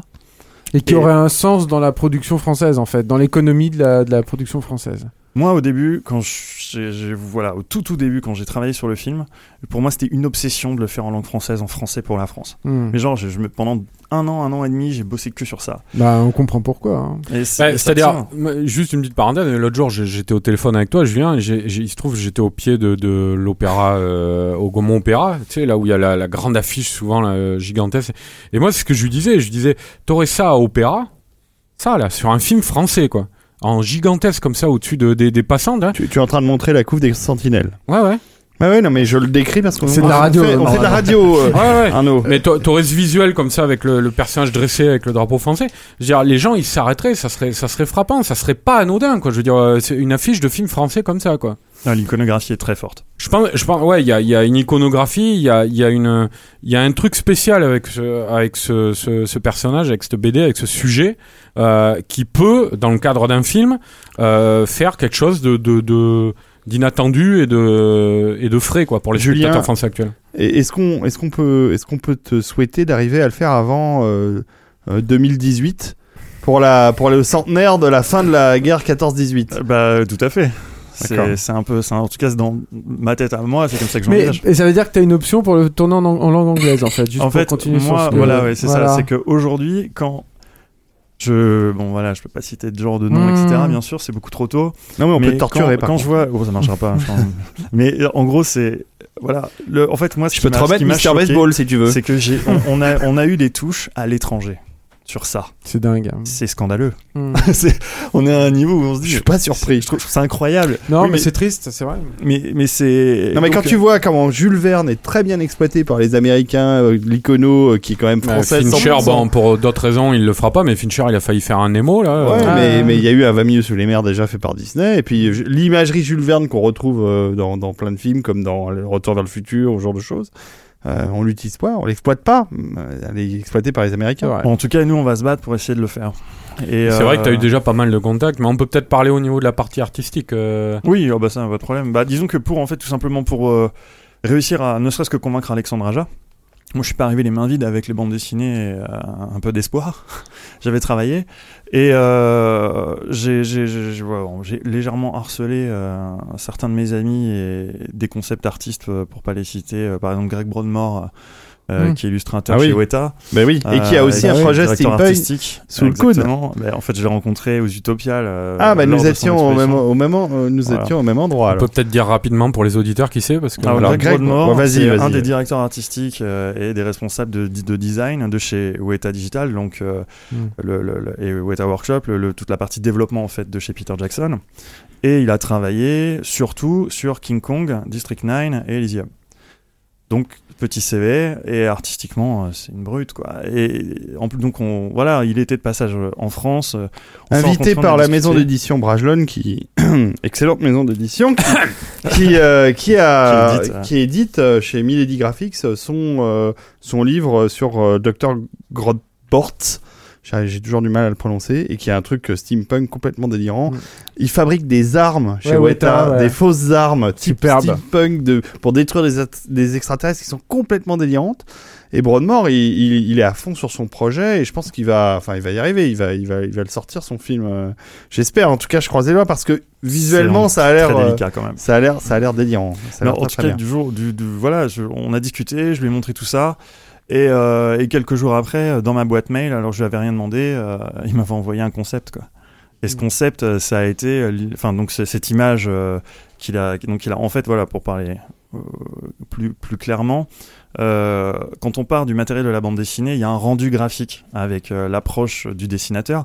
Et dans les Sentinelles, il y a un côté un petit peu, pas image d'épinal, mais qui se veut viscéral, ancien, mais ça, ça, aide vraiment au conditionnement dans la bande dessinée et c'est vraiment une, force. Par contre, forcément, avec le passage à l'image, il faut traduire cette émotion esthétique. Et euh, on passe par des artistes qui sont censés ramener avec des images photoréalistes, mais en illustration, donc euh, cette interprétation. Bah, de, en, en l'occurrence la mienne. Et euh, donc euh, là, euh, là voilà, enfin, voilà, moi j'étais, j'étais, j'étais, j'étais, j'étais, j'en pouvais plus quoi. C'est-à-dire, t'as une image de d'un mec comme ça. C'est-à-dire qu'en plus, tout simplement du fait d'avoir l'image de ce gars, c'était juste de se dire, ce type avec son CV, il se dit que ça, ça peut marcher, sinon il n'aurait pas perdu une journée à faire un concept.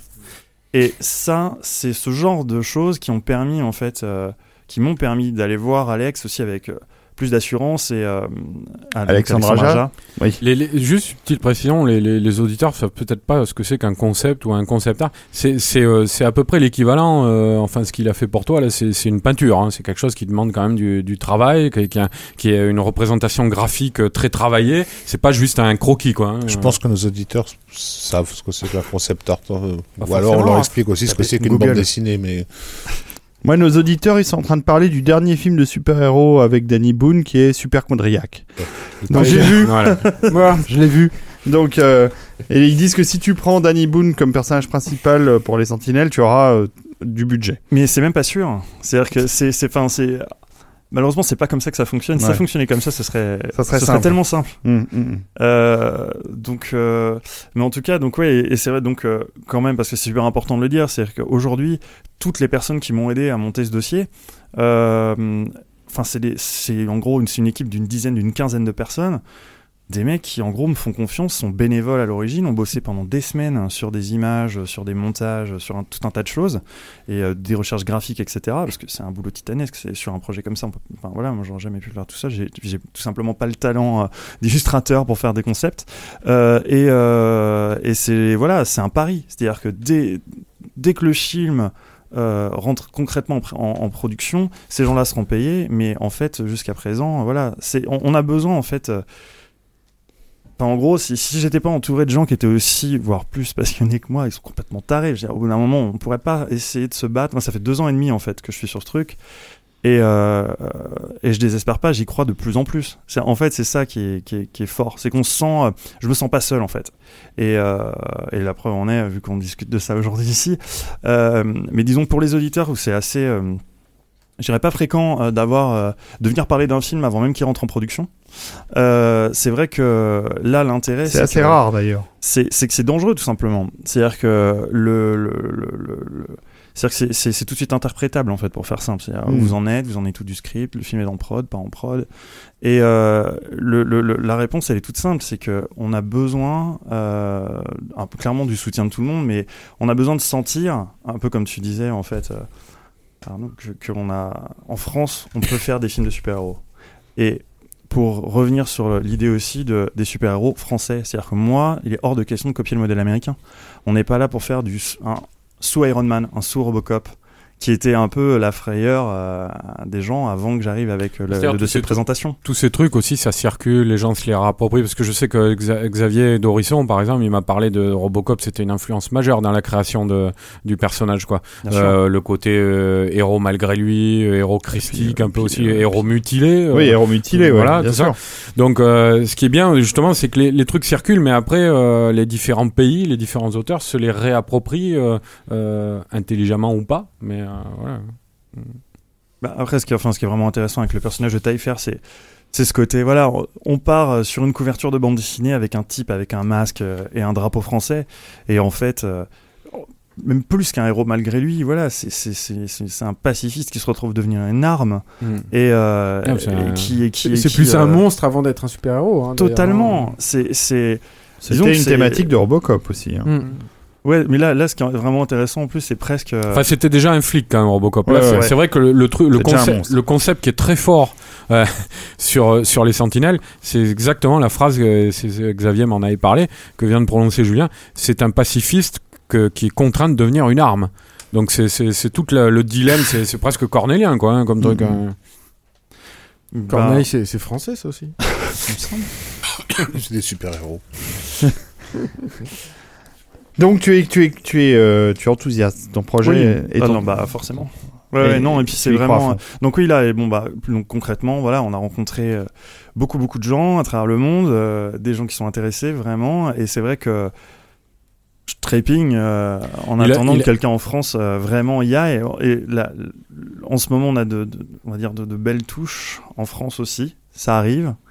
Euh, et des gens qui sont incroyables. Enfin, en tout cas, moi que, que j'adore. Et c'est vrai que si on pouvait le faire comme tu le fantasmes et comme je le fantasme, euh, ce, serait, ce serait incroyable. Je pense que ce serait, puis ce serait une bonne chose. C'est-à-dire qu'aujourd'hui, on a les moyens artistiques, les moyens techniques. On a, en fait, on a tout pour faire un film comme ça en France. Le Mm. seul truc qui manque finalement, C'est l'envie de ceux qui ont l'argent et la prise de risque. Et euh, c'est vrai que depuis le Pacte des loups, un, un film d'action populaire historique, on n'en a pas vu en France. Et euh, quelle que soit la vie qu'on ait sur le Pacte, c'est un film qui a fonctionné, c'est un film Si qui a touché le eu public. les brigades du tigre.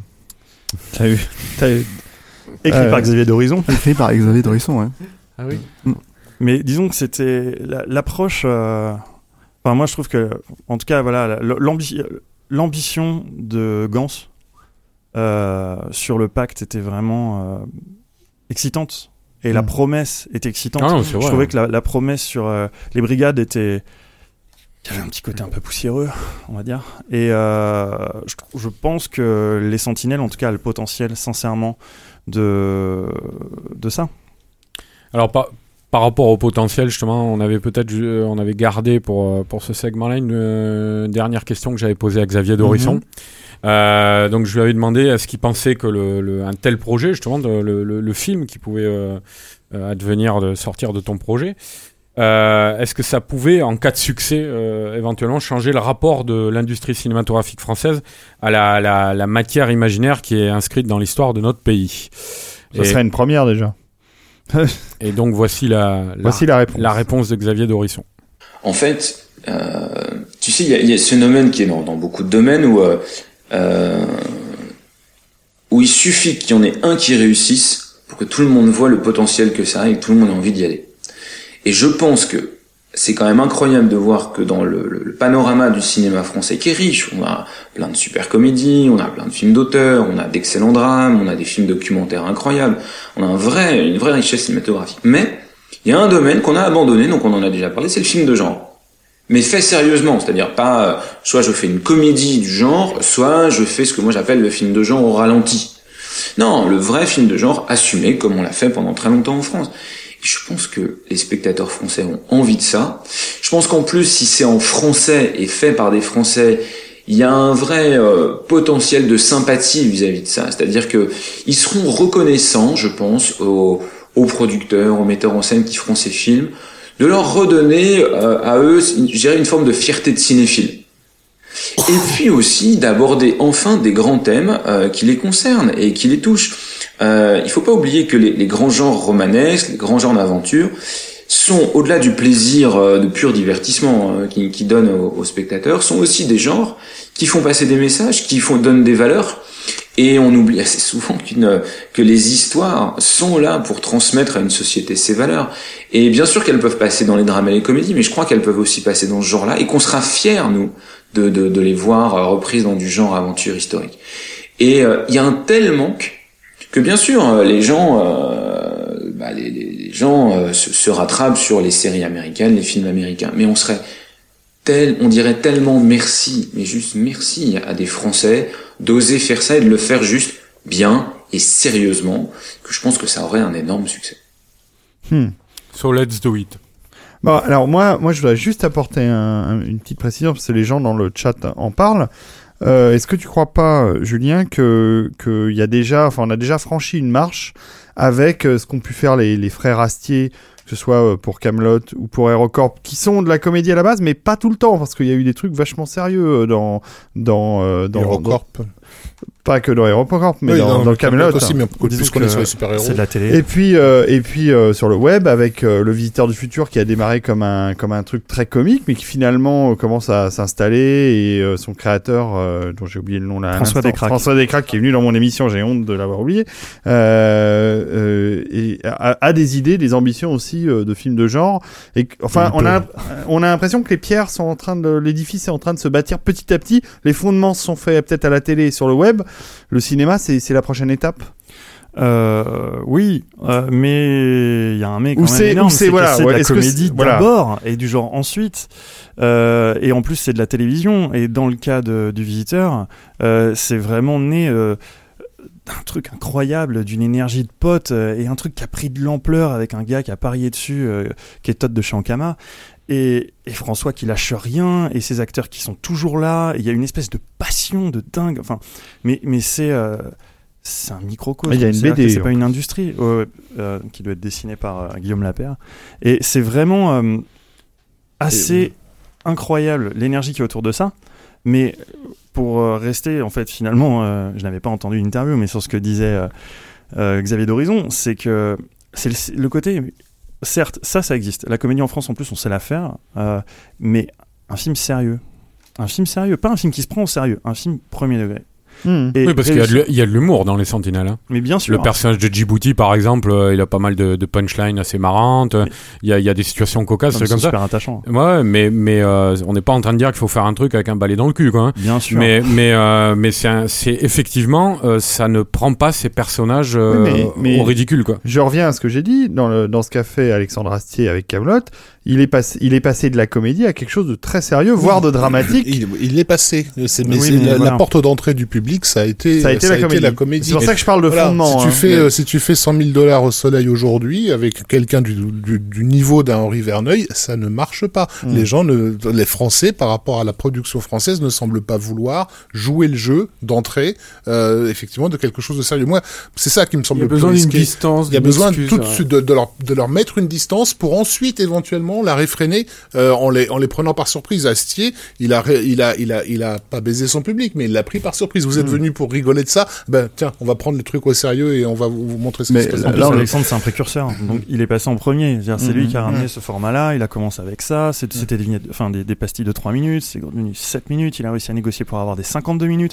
C'est, en fait, il s'est, il s'est- ouais, il s'est pris tout dans la tête, quoi. Et il- au bout d'un moment, c'est, enfin, je connais pas l'histoire dans le détail pour Camelot, mais c'est vrai qu'on sent que ça a dû être une vraie belle bataille pour réussir à imposer ça. Et au final, euh, la réalité, c'est que du coup, le public s'est un petit peu quand même senti trahi par cette modification de ton.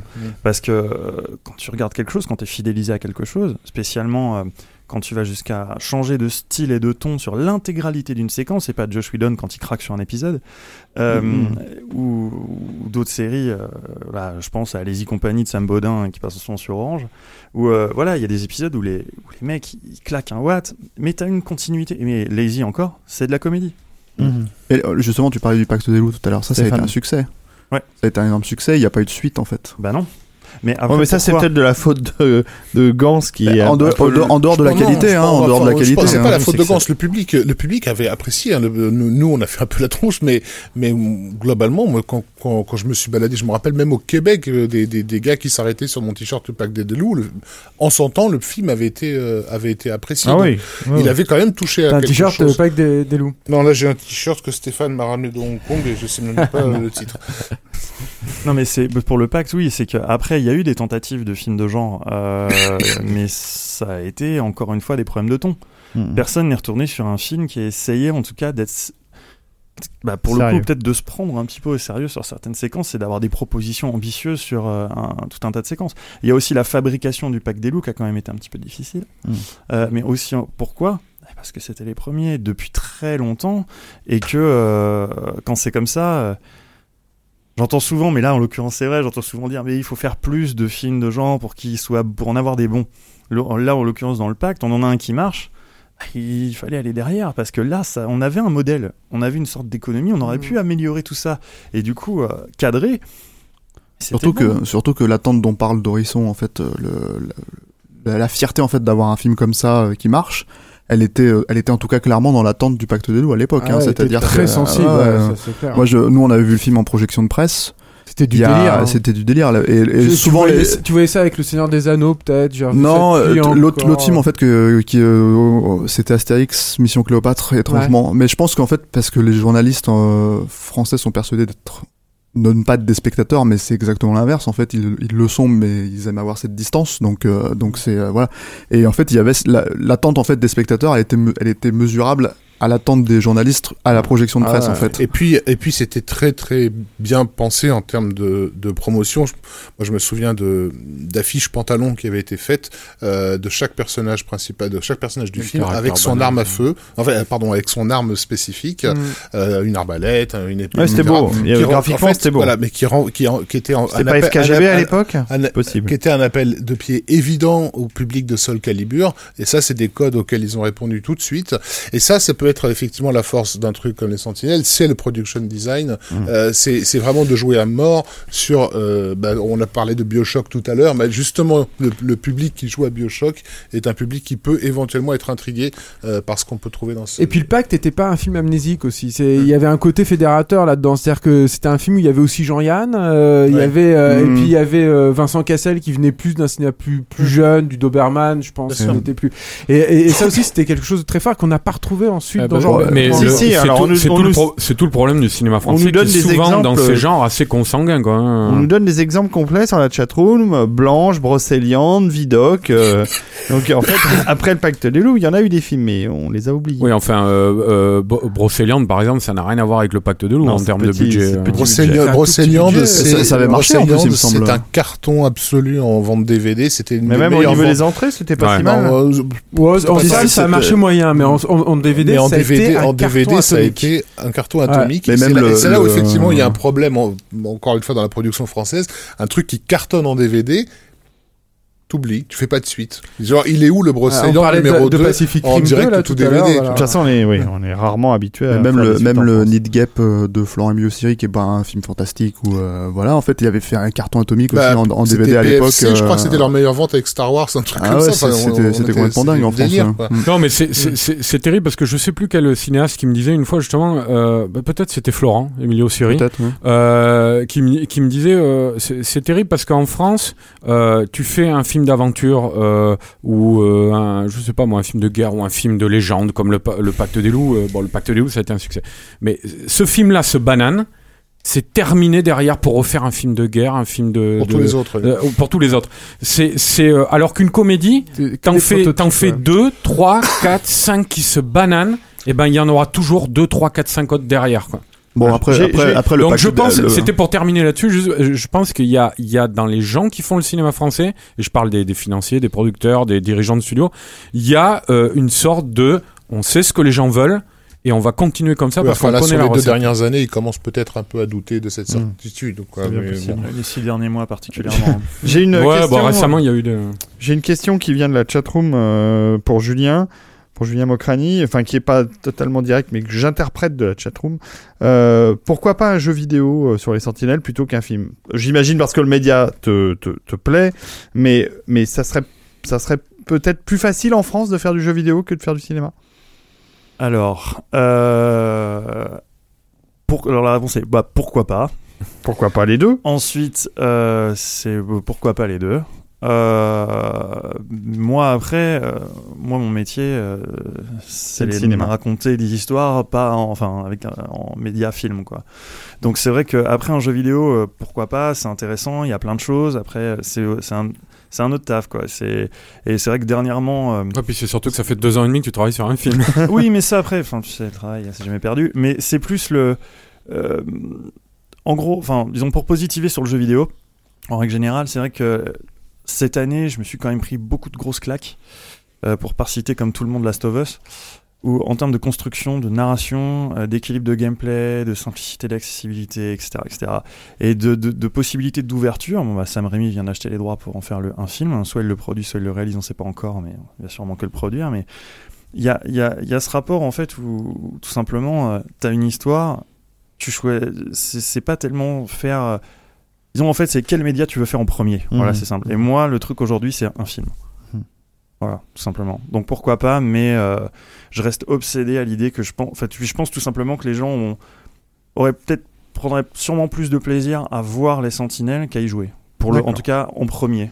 Parce qu'il faut quand même aborder cet univers-là. Ok. Bon bah. euh, C'est tout le mal qu'on te souhaite. Mais oui, on parce croise plus- les doigts. En euh, plus, il est, il est, il est assez euh, discret et modeste, donc, euh, mais il nous a quand même montré des choses assez hallucinantes. C'est quand même quelqu'un qui bosse d'arrache-pied depuis, euh, depuis déjà de, de nombreux euh, mois et années sur ce projet. Et ça, ça, ça serait bien que ça finisse par voir le jour. Si, si ça voit le jour, on, est, on compte sur toi, Arnaud, pour, euh, Arnaud, pour nous, On en reparlera. pour nous spoiler le film. euh, Voilà. en long, en large, en. Voilà. Bon, euh, bah écoute, on va passer à- à- aux dernières euh, parties de cette émission qui commence à devenir longue, hein, puisqu'on a dépassé les deux heures d'enregistrement. Euh, si on passait à vos coups de cœur, les amis, 5 minutes euh, top chrono, je vais regarder ma montre. Euh, on va c'est commencer. une minute par personne. hein. Exactement, c'est une Ouais, minute par c'est personne. très donc on va- rapide. On va commencer à ma droite euh, arbitrairement. C'était pas l'ordre, hein, je pense. Non, c'est- Non, tu as un ordre Pardon, excusez-moi. Ah oui, Rafik d'abord. Eh ben, on va commencer Ah, à ma non, gauche. Pourquoi c'est moi tout Pourquoi c'est moi Mais si, Euh, vas-y, Rafik, allez, on t'écoute. Non, non, je suis pas prêt. Bon, alors, euh, La, la minute a commencé. Bon, Non, la a minute, commencé. bon, voilà. Vas-y, Rafik. Alors, bon, Dans ton micro, s'il te plaît. euh, donc le coup de cœur en une minute, euh, ça va être, euh, pardon, ça va être Rick and Morty. Euh, série animée, euh, co-réalisée, euh, co-créée pardon par euh, Justine Roland et euh, Dan Harmon. Alors, Pour- alors Dan Harmon a fait une série euh, qui s'appelle Community que tu as peut-être Ah oui. déjà vu, voilà. Dont tu entendais parler sur Capture Mag, peut-être. Voilà. Et donc euh, Rick and Morty, euh, pour en faire au plus vite, c'est euh, Community plus Doctor Who plus le Guide du routard intergalactique plus Ah oui. Retour vers le futur. Ah, quand même. Voilà, c'est l'histoire, euh, les aventures d'un jeune adolescent un petit peu con, un petit peu terre à terre, obsédé par les par les nanas, etc. Et de son oncle complètement starbe, inventeur fou, clairement calqué sur le personnage de Doc Brown, euh, qui se trouve être en plus alcoolique, ce qui rend les choses beaucoup plus intéressantes, et qui l'emmène, et qui l'embarque dans des aventures absolument délirantes à travers l'espace et le temps. C'est l'occasion d'avoir euh, la Terre envahie par euh, par une race de chiens. C'est l'occasion de, de, de voir euh, des, des zombies teenage, voir à quoi ça ressemble une, euh, une prom night avec euh, avec des zombies teenage. C'est l'occasion de se balader dans des dimensions parallèles. On est vraiment dans l'ambiance humoristico euh, délirante mais en même temps très référentielle. Bon c'est vraiment un truc de pur geek avec Dan Harmon à la barre.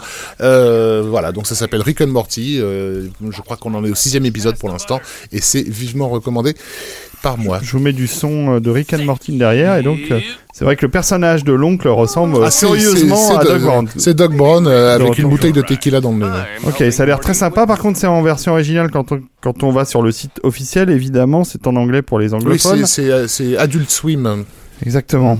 Ok, euh, à qui le tour? À Alors- Stéphane, je crois. Ouais.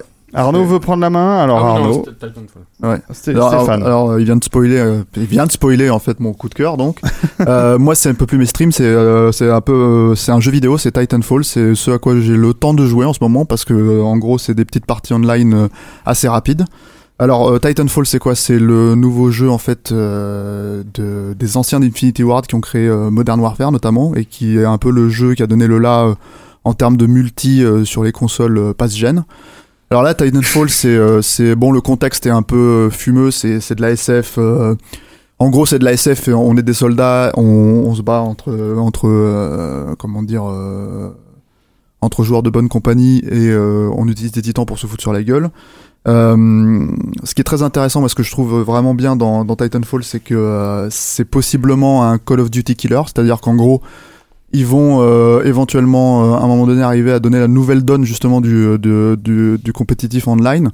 Euh, comment ils ont fait ça? Ils ont rajouté euh, de la verticalité en fait aux maps. C'est-à-dire que les joueurs peuvent euh, sauter de mur en mur, euh, s'entretuer, euh, comment dire, c'est assez fluide, euh, assez facile d'accès. Et euh, du coup, c'est assez jouissif. Et au bout de 3 minutes, en fait, on a accès à un titan et on peut se foutre sur la gueule euh, joyeusement avec euh, un robot géant. Euh, et à ma connaissance, c'est un des euh, comment dire euh, un des mechas les plus euh, euh, abordables en fait euh, dans le jeu vidéo, le plus maniable. Euh, donc c'est assez euh, c'est assez fun, c'est assez bourrin, euh, c'est très addictif. Euh, et en gros, j'ai pas fait une minute là. Si, si, largement. Voilà. Ce que j'attendais que tu nous dises, c'est ça tourne sur quelle machine? Ah oui, ça tourne, c'est une exclue Xbox One, PC et bientôt Xbox 360, c'est chez Microsoft. Euh, et en gros, c'est le cheval de Troie de, de, de Microsoft en fait pour vendre pour vendre ses consoles euh, next-gen. C'est beau euh, sur Xbox One C'est assez joli, mais bon, pour l'instant, ça tourne pas euh, à la résolution maximum. euh, ça tourne un peu mieux sur PC pour l'instant. Euh, mais bon, c'est quand même pas mal pensé console. Les images euh, qu'on peut trouver de ça sur internet sont superbes. Arnaud, à toi pour l'expo Alex Ross. Et hop, je t'ai spoilé ton, ton, ton Et voilà, de c'est fini. Julien, ton coup de cœur. Non, non, euh, donc oui, l'expo Alex Ross, bon, bah, euh, les, les fans de comics doivent déjà être au courant. C'est, euh, ça a commencé le 5 mars et ça se termine le 15 juin. C'est au Mona Bismarck American Center, euh, 34 avenue de New York, dans le 16e arrondissement. C'est près de, c'est près des invalides. euh, euh, non, pas des invalides de la. C'est en face de la Tour Eiffel. Pardon. Voilà. C'est- au bord de la Seine. Au bord de la Seine. Euh, c'est donc ouvert euh, du mercredi au dimanche de 11h à 18h sauf jour férié. Et donc c'est une exposition, c'est une petite exposition, c'est pas une grosse exposition. Euh, c'est peut-être le seul défaut euh, parce que on en a assez vite fait le tour, Euh, mais c'est une exposition quand même passionnante sur euh, sur un, un très grand créateur, euh, très grand illustrateur euh, des super-héros justement, euh, en l'occurrence Alex Ross, euh, qui est célèbre pour un certain nombre d'ouvrages, dont euh, l'un des plus célèbres sans doute euh, le chef-d'œuvre Kingdom Come, euh, euh, écrit par le scénariste Mark Wade. Et donc cette expo passe en revue un peu toute son œuvre autour des super-héros. Elle offre l'avantage, plusieurs avantages, notamment de contempler, d'avoir, enfin c'est sous verre évidemment, mais devant soi des, des dessins qu'il a fait quand il était enfant, où il, Ah ouais où il dessinait déjà du Marvel et, des, et du DC Comics, euh, mais euh, à différents âges, on le voit à 3-4 ans, à 6-7 ans, et, euh, et ainsi de suite. Et euh, c'est des, ils sont dans le livre, ouais. Ah ouais, ils sont dans le livre. Ils sont dans le, le catalogue de l'expo qui est. C'est pas le catalogue, Voilà, hein, c'est un bouquin qui si, Ah c'est le, un- c'est le catalogue de l'expo, Ah bon mais euh, qui est en fait une réédition d'un livre qui était déjà sorti en France d'ailleurs, euh, sur Alex Ross, et qu'ils ont republié et qu'ils ont transformé en fait en, en catalogue de l'exposition. Urban Comics. Des gens qui Urban Books. Ouais, Urban Books. Enfin, Voilà. c'est la même maison. Et ils font du, magnifique. du beau Ouais. boulot, ces gens-là. Très très beau livre. Et euh, donc, euh, je pense qu'ils n'ont pas voulu faire de catalogue. Ils se sont dit, on en a un sous la main, on prend celui-là et on le réédite euh, comme ça. Quoi. C'est Euh, pas bête. Donc voilà, donc la- l'avantage de ça, je disais, les, les, les dessins d'enfants de, de, euh, d'Alex Ross, c'est toujours assez émouvant, surtout quand on a un type qui a un, un style aussi puissant, euh, euh, de voir euh, le, le- comment, de, d'où c'est parti, on va dire. Deuxième avantage, mais qui n'est pas euh, totalement exploité, euh, il est exploité à travers deux fresques murales, c'est d'avoir des dessins d'Alex Ross, euh, comme il sait les faire, des fresques avec des multitudes de, euh, de super-héros, euh, sur un pan de mur entier. là tout de suite quand vous êtes face à ça, ça prend une, euh, ça prend une, une importance euh, euh, Il assez a dépassé la minute. Non, largement. Euh, ouais, Oh là clairement. là. ouais. une importance assez Arnaud Bordas, tu te fous de la gueule une du monde. importance assez impressionnante. Ouais, c'est Arnaud Et, Bordas. euh, et voilà, et vous m'avez fait oublier mon troisième avantage. Bah, c'est fait exprès. C'est pas grave, Julien, à toi. C'est le jeu. Ah, Julien. Ah, moi, je vais essayer de vous parler de, rapidement de, de quatre films, enfin surtout de trois films euh, qui sortent chez euh, HK Video, qui est une excellente euh, Maison d'édition. euh, ouais, euh, collection au sein de Métropolitane. Euh, euh, c'est une, une super surprise parce que c'est ce sont des films qui sont totalement inédits. Euh, si vous étiez intéressé, si vous, avez- vous connaissiez un tout petit peu ces films-là, ils étaient sortis quand même en, en, en DVD zone 1 il y a quelques années aux États-Unis, mais sinon ils étaient euh, très euh, difficilement trouvables. Ça s'appelle comment? Alors, c'est. Euh, alors, eux, ils ont sorti ça sous, sous le nom de Anthologie des Yokai ou La guerre des Yokai. C'est plus. les fans appellent ça plus souvent la, la trilogie des 100 monstres. Ce sont des films qui ont été produits à la fin des années 60 euh, par la Dai, qui était un des, des grands studios euh, de, de l'âge d'or du, du, du cinéma japonais, et qui était une, une société euh, bicéphale qui avait deux têtes en fait, une à Tokyo où ils produisaient plutôt des, des films contemporains, euh, les caméras, euh, des polars, et puis une à Kyoto où ils ont ils avaient des, des, studios à ciel ouvert où ils faisaient plus du shambara donc du film euh, de, de en costume de, de samouraï et- etc et les films euh, de yokai euh, mélangent le shambara avec euh, tout le folklore japonais euh, monstrueux qui est euh, pléthorique Euh, il y a des centaines et des centaines de monstres. On peut, euh, enfin voilà, ouais, c'est c'est C'est trois films ça ou quatre ouais. films? Alors, il y a trois films, Trois films. euh, qui ont été réalisés à la fin des années 60. Il y en a un qui est à mon sens vraiment un chef-d'œuvre et qui mérite à lui seul qu'on achète le coffret, qui est le deuxième film qui, qui s'appelle La guerre des yokai qui a été réalisé par euh, quelqu'un qui s'appelait euh, euh, Yoshiyuki Kuroda, qui était surtout un, un- quelqu'un qui s'occupait des effets, spéciaux visuels, mais aussi de maquillage, et qui est qui avait réalisé aussi le sixième Baby Cart, le Paradis blanc de l'enfer. Mais les Ah, deux autres sont, m'intrigues, sont, Julien, sont, là-dessus. euh, également très très intéressants. Le premier, La malédiction des yokai, euh, est réalisé par- était euh, réalisé par Kimiyoshi Yasuda, qui avait réalisé Magine, qui était déjà un peu dans le même ton en fait, un mélange entre le le Shambara et le, le film de sabre. C'était super beau, imagine. Ouais, et c'est et et c'est la même chose en fait. Les yokai, c'est- ce sont des films qui sont très très beaux, très soignés. Tu vends du rêve. Euh, avec une quantité de monstres absolument hallucinante et des monstres surtout qu'on n'a jamais vu ailleurs. Moi, mon préféré, enfin, je crois que c'est le préféré de tous les gens qui ont vu ces films, c'est Qui est euh, une ombrelle. euh, euh, unijambiste euh, qui tire la langue en permanence avec, un seul œil en, euh, au milieu et qui est un personnage qui, qui ne parle pas euh, qui fait très très peu de choses avec des deux bras ballants comme ça Ouais. et euh, qui À la est prochaine émission, tu mets un compte à rebours. hein. qui, Ouais, reste, je- qui reste malgré Ah, tout te- extrêmement tu te fous de attachant ma gueule depuis, et c'est hein. fini et euh, C'est vrai. voilà il y a C'est aussi vrai un que film de Julien- Mickey mais je n'en parlerai là, pas là, voilà. là, là, On va s'arrêter là. là, Julien, il avait une proposition là, donc on- on- Et on, et on va laisser euh, tu as notre des- invité euh, dans cette émission, euh, Julien Mokrani, euh, donner lui-même un coup de cœur. Bon, je vais essayer de faire très vite. Du Tu as droit à 3 minutes. Non, non, moi je vais faire moins d'une. Mais en gros, euh, je vous dirais juste, euh, courez voir l'exposition Gustave Doré au musée d'Orsay. Euh, Ah oui. qui est Tu serais euh, pas pour- cohérent comme mec, toi Ouais, je crois, Ouais. enfin j'essaye. Euh, c'est euh, bah, c'est fabuleux, c'est-à-dire que si vous ne connaissez encore pas... un mec qui a été oublié par la production française et qui a été récupéré euh, Ah bah oui, copieusement à l'étranger voilà, bah, donc je n'ai plus rien à dire. oh pardon Oui, voilà, tout simplement, il y a 200 ans, tout ce qu'on est en train de vivre comme calvaire, bah, ce mec-là se l'est pris dans la tête. Euh, il faisait des illustrations, il rêvait de faire euh, la Divine Comédie. On lui a mis bah, des, des bâtons dans les roues. Du coup, il a financé lui-même ses premières illustrations et finalement, il a pu les signer et c'est devenu une star en Angleterre.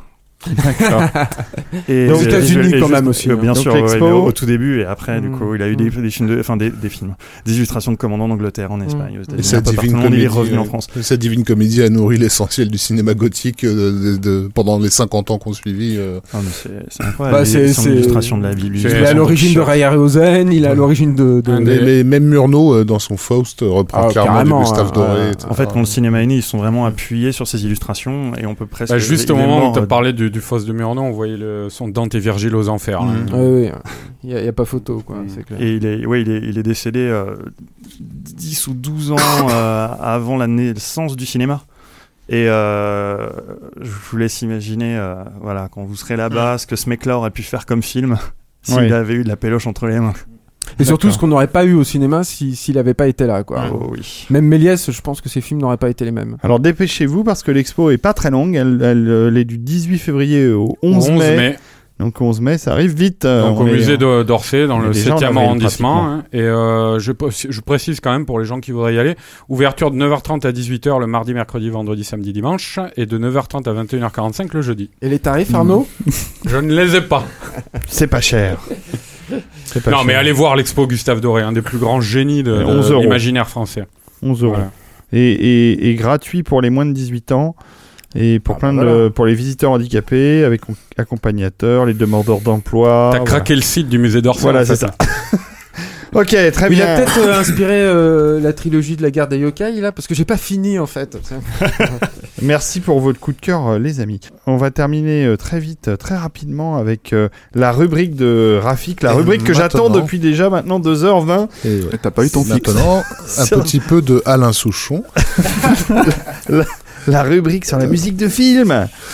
Oui, alors ça va être très simple. Donc on parlait, on a commencé, euh, Julien a commencé en parlant de, de, de Godzilla, Godzilla qui va avoir une partition de Cocorico de, de, de- d'Alexandre Desplat. Ah, Euh, donc de- voilà, on est, ça on est assez curieux de voilà un Français qui a quand même une carrière assez euh, assez Je extraordinaire. suis méchant avec. Alexandre Desplat, mais, mais, mais surtout que son travail qui est sur... passé, euh, voilà, qui a démarré, euh, qui a démarré entre les mains d'Audiard et de et de Siri pour se retrouver euh, projeté à Hollywood, euh, pardon, sur des productions comme les Harry Potter. euh, et, et son travail sur le Boussole dernier Harry Potter etc. était très bien. Et puis là, l'an dernier, il a eu une année proprement héroïque euh, avec euh, Zero Dark Thirty notamment et les Tout à cinq fait. légendes et Clo-Clo aussi avant. Enfin, Exactement. C'est un compositeur érudit, ce qui est important, je pense. et le, et, et le Terrence Malick. Enfin bon, vraiment Mm. une carrière vraiment enviable et méritée, je pense.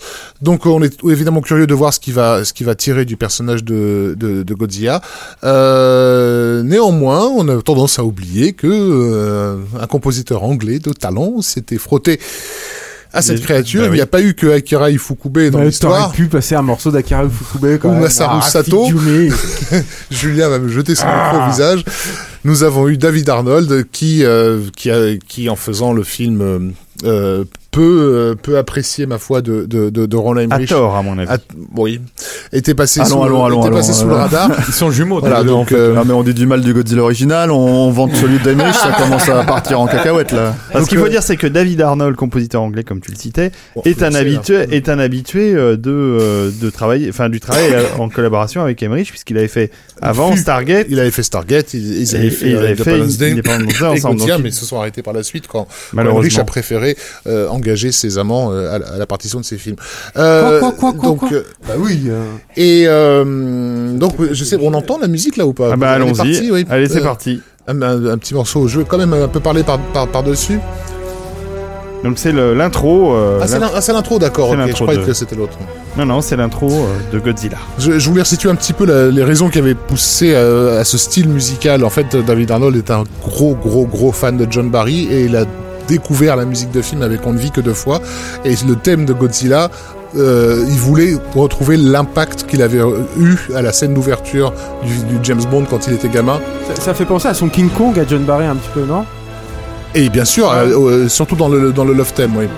Donc voilà, c'est euh, l'hommage à John Barry par Je David trouve ça moins chiant que du John Barry. mais Enfin bon, ça, ça me concerne. On va laisser tourner un petit peu pour nos auditeurs.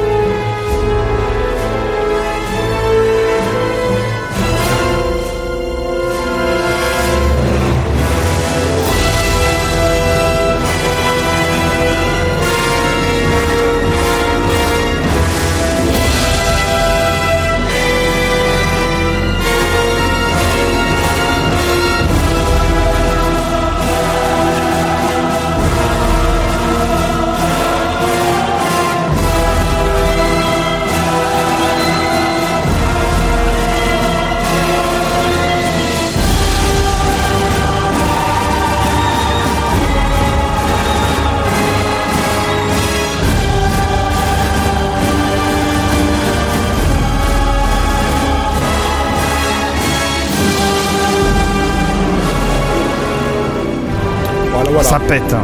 C'est la scène où Godzilla glisse sur une peau de banane géante, non C'est ça oui, c'est tellement facile. Mais n'empêche que, Ouais, c'est- c'est- c'est ça, hein, le film n'empêche que hein. les scores de, de, de Arnold de l'époque Ouais, Emmerich, gueule tout le temps, là, ils sont assez extraordinaires. Ils, hein. sont- ils se posent là, oui. Et, et euh, il avait un, un, un orchestrateur euh, assez incroyable. Bref, Non, c'est vrai que c'était. Nicolas Dodd, oui, qui a fait la musique de Renaissance, d'ailleurs, l'orchestrateur euh, en question. Donc, Qui était pas mal. on écoute Oh, le voilà. deuxième extrait Là, moi, je, je suis vraiment pris par Tu- le temps, mais pris si vous voulez temps. vous faire plaisir, euh, allez-y. Allez, euh, on, va, on va dire au revoir à Rafik qui est obligé de s'en aller euh, très vite parce que sinon il pourra pas rentrer chez lui. Euh, et on écoute le deuxième extrait de la musique d'Arnold euh, de Godzilla qui est un très beau thème romantique. On s'attendait pas trop à ça.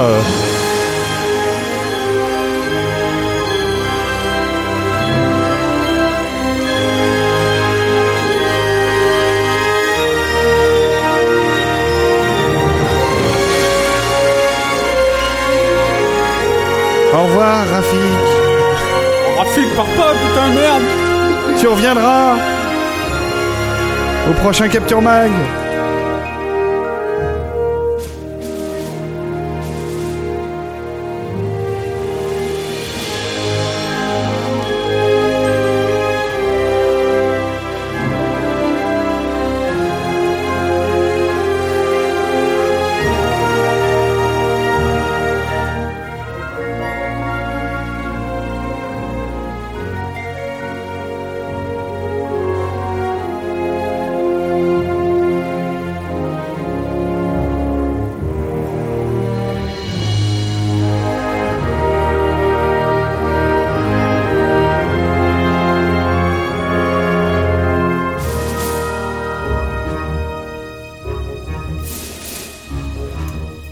Bon bah on va on va euh, conclure euh, sur ce joli morceau d'A- David Arnold. Euh, c'est pas évident de, de trouver la BO de Godzilla. Celle-là en tout cas elle est euh, elle est pas facile à trouver. euh, je suis pas sûr. Sony avait sorti une, une BO qui compilait plein de tubes. Ouais et, la et- pour et Godzilla, la alors. BO de Arnold euh, c'est plutôt euh, faut chercher un peu pour trouver euh, sur un site de torrent la musique de David Arnold euh, qui n'est pas réellement commercialisée. Il y a un Ah bon, on, a- on encourage au piratage ici alors. Non, pas du tout. Téléchargement Non, non, euh, illégal. Je pense qu'on peut trouver euh, chez le revendeur spécialisé du coin euh, le double CD de l'intégrale Ah, ou, bien. Ou euh, le disque simple qui est déjà très très bien, mais le double CD est formidable. Enfin, en tout cas, c'est un très très beau score euh, de, de David Arnold. Il y a un 45 tours aussi, je crois. Il y a 45 tours, euh, chanté par Chantal Goya. Ouais. Euh, on arrive au bout de. C'est Chantal Goya avec Godzilla. Godzilla, Godzilla. avec, la- avec le mec derrière. C'était possible. Ça avez voulu lâcher les gars, c'est bon. Ah bah c'est Euh, fini. Hein. C'est Eh fini. ben, Rafik est parti. Hein. Rafik est parti, on peut se lâcher. Il n'est pas tout à fait parti, on va Ah encore merde, il est encore là.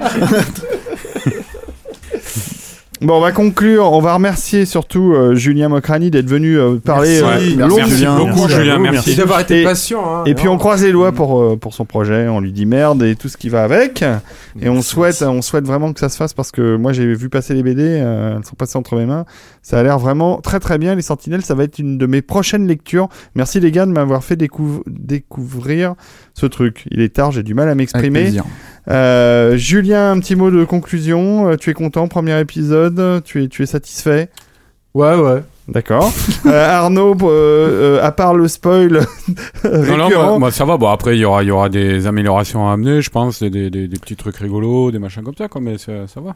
ça va, ça va. À vous de nous dire ce que vous en avez pensé. aussi. Exactement. Voilà. Sur le, dès dès On qu'on aura publié le podcast, il faudra donner euh, vos impressions euh, sur le site de Capture Mag. Stéphane euh, Ah oui, bah moi je, je ferai comme les autres là. À un moment donné, je vais boire un petit verre de whisky histoire de de, de me détendre pour la prochaine. Par contre, en fait, je vais en profiter pour remercier euh, euh, deux personnes en fait qui nous ont aidés à la mise en place du podcast, qui sont euh, des habitués du site, euh, qui sont Alain Mercier et Thomas Capot qui nous ont aidés en fait pendant la, la, la préparation. Donc on les remercie en fait pour leur aide. Et en fait, je vais faire un, un petit truc perso, je vais faire un petit bisou à ma copine parce que je la vois pas pendant deux semaines puisque je pars demain à Los Angeles. Voilà, donc je l'embrasse. Mm, D'accord, merci beaucoup. Euh, on Je l'embrasse suis comme ça, moi je fais l'amour De la loin. guerre. Et puis, on, remer- on remercie aussi beaucoup Monsieur Smith. Et tout à fait. On remercie euh, mille fois Monsieur Smith euh, euh, qui a euh, été derrière les manettes pour faire euh, la mise en image du live et qui, me- qui mettra en, en place le, le replay.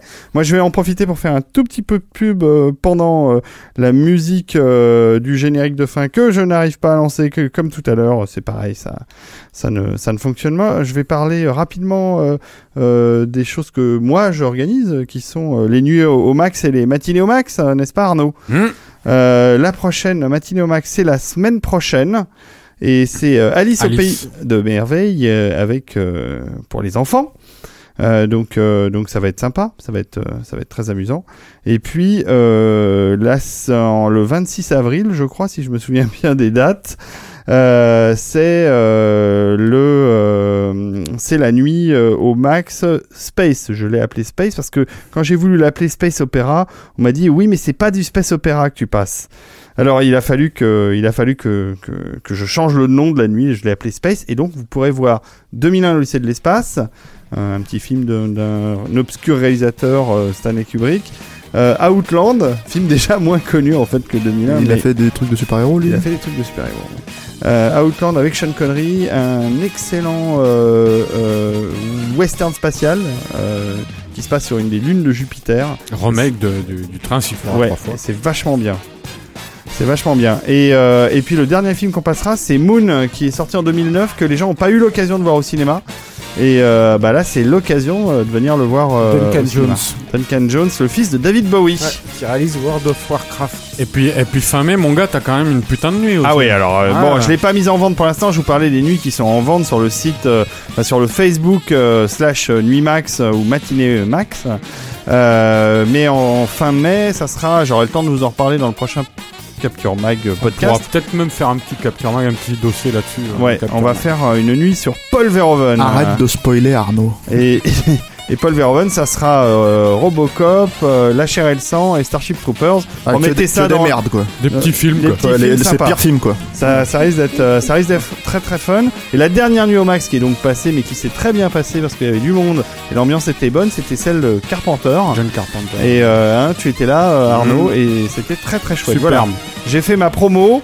Euh, allez au Max Inder parce que c'est une super salle qui a besoin du soutien de son public à Paris. Euh, évidemment, il y a des gens en province qui ne peuvent pas y aller. C'est une honte. hein. Il y a des TGV euh, très pratiques pour, pour aller au Max Linder. Il devrait faire un forfait. je, je vais essayer euh, forfait SNCF euh, plus au Max, ça serait marrant. Euh, voilà, bah, c'était le premier numéro de Capture Mag, le podcast. Euh, bravo euh, les amis pour votre préparation et pour tout ce que vous avez dit ce soir qui était fort intéressant. Merci encore à, à Julien Mokrani. Et puis, euh, Merci bah, à toi, David. Bah, y a pas de quoi, j'étais heureux de vous recevoir. Et vive la France. et Ça manquait vive- de chien. ça manquait de chien, ouais. Et puis, euh, bah, on vous se donne rendez-vous dans un mois pour le prochain euh, Capture Mac podcast. Voilà. Voilà. À bientôt. À bientôt. Au revoir.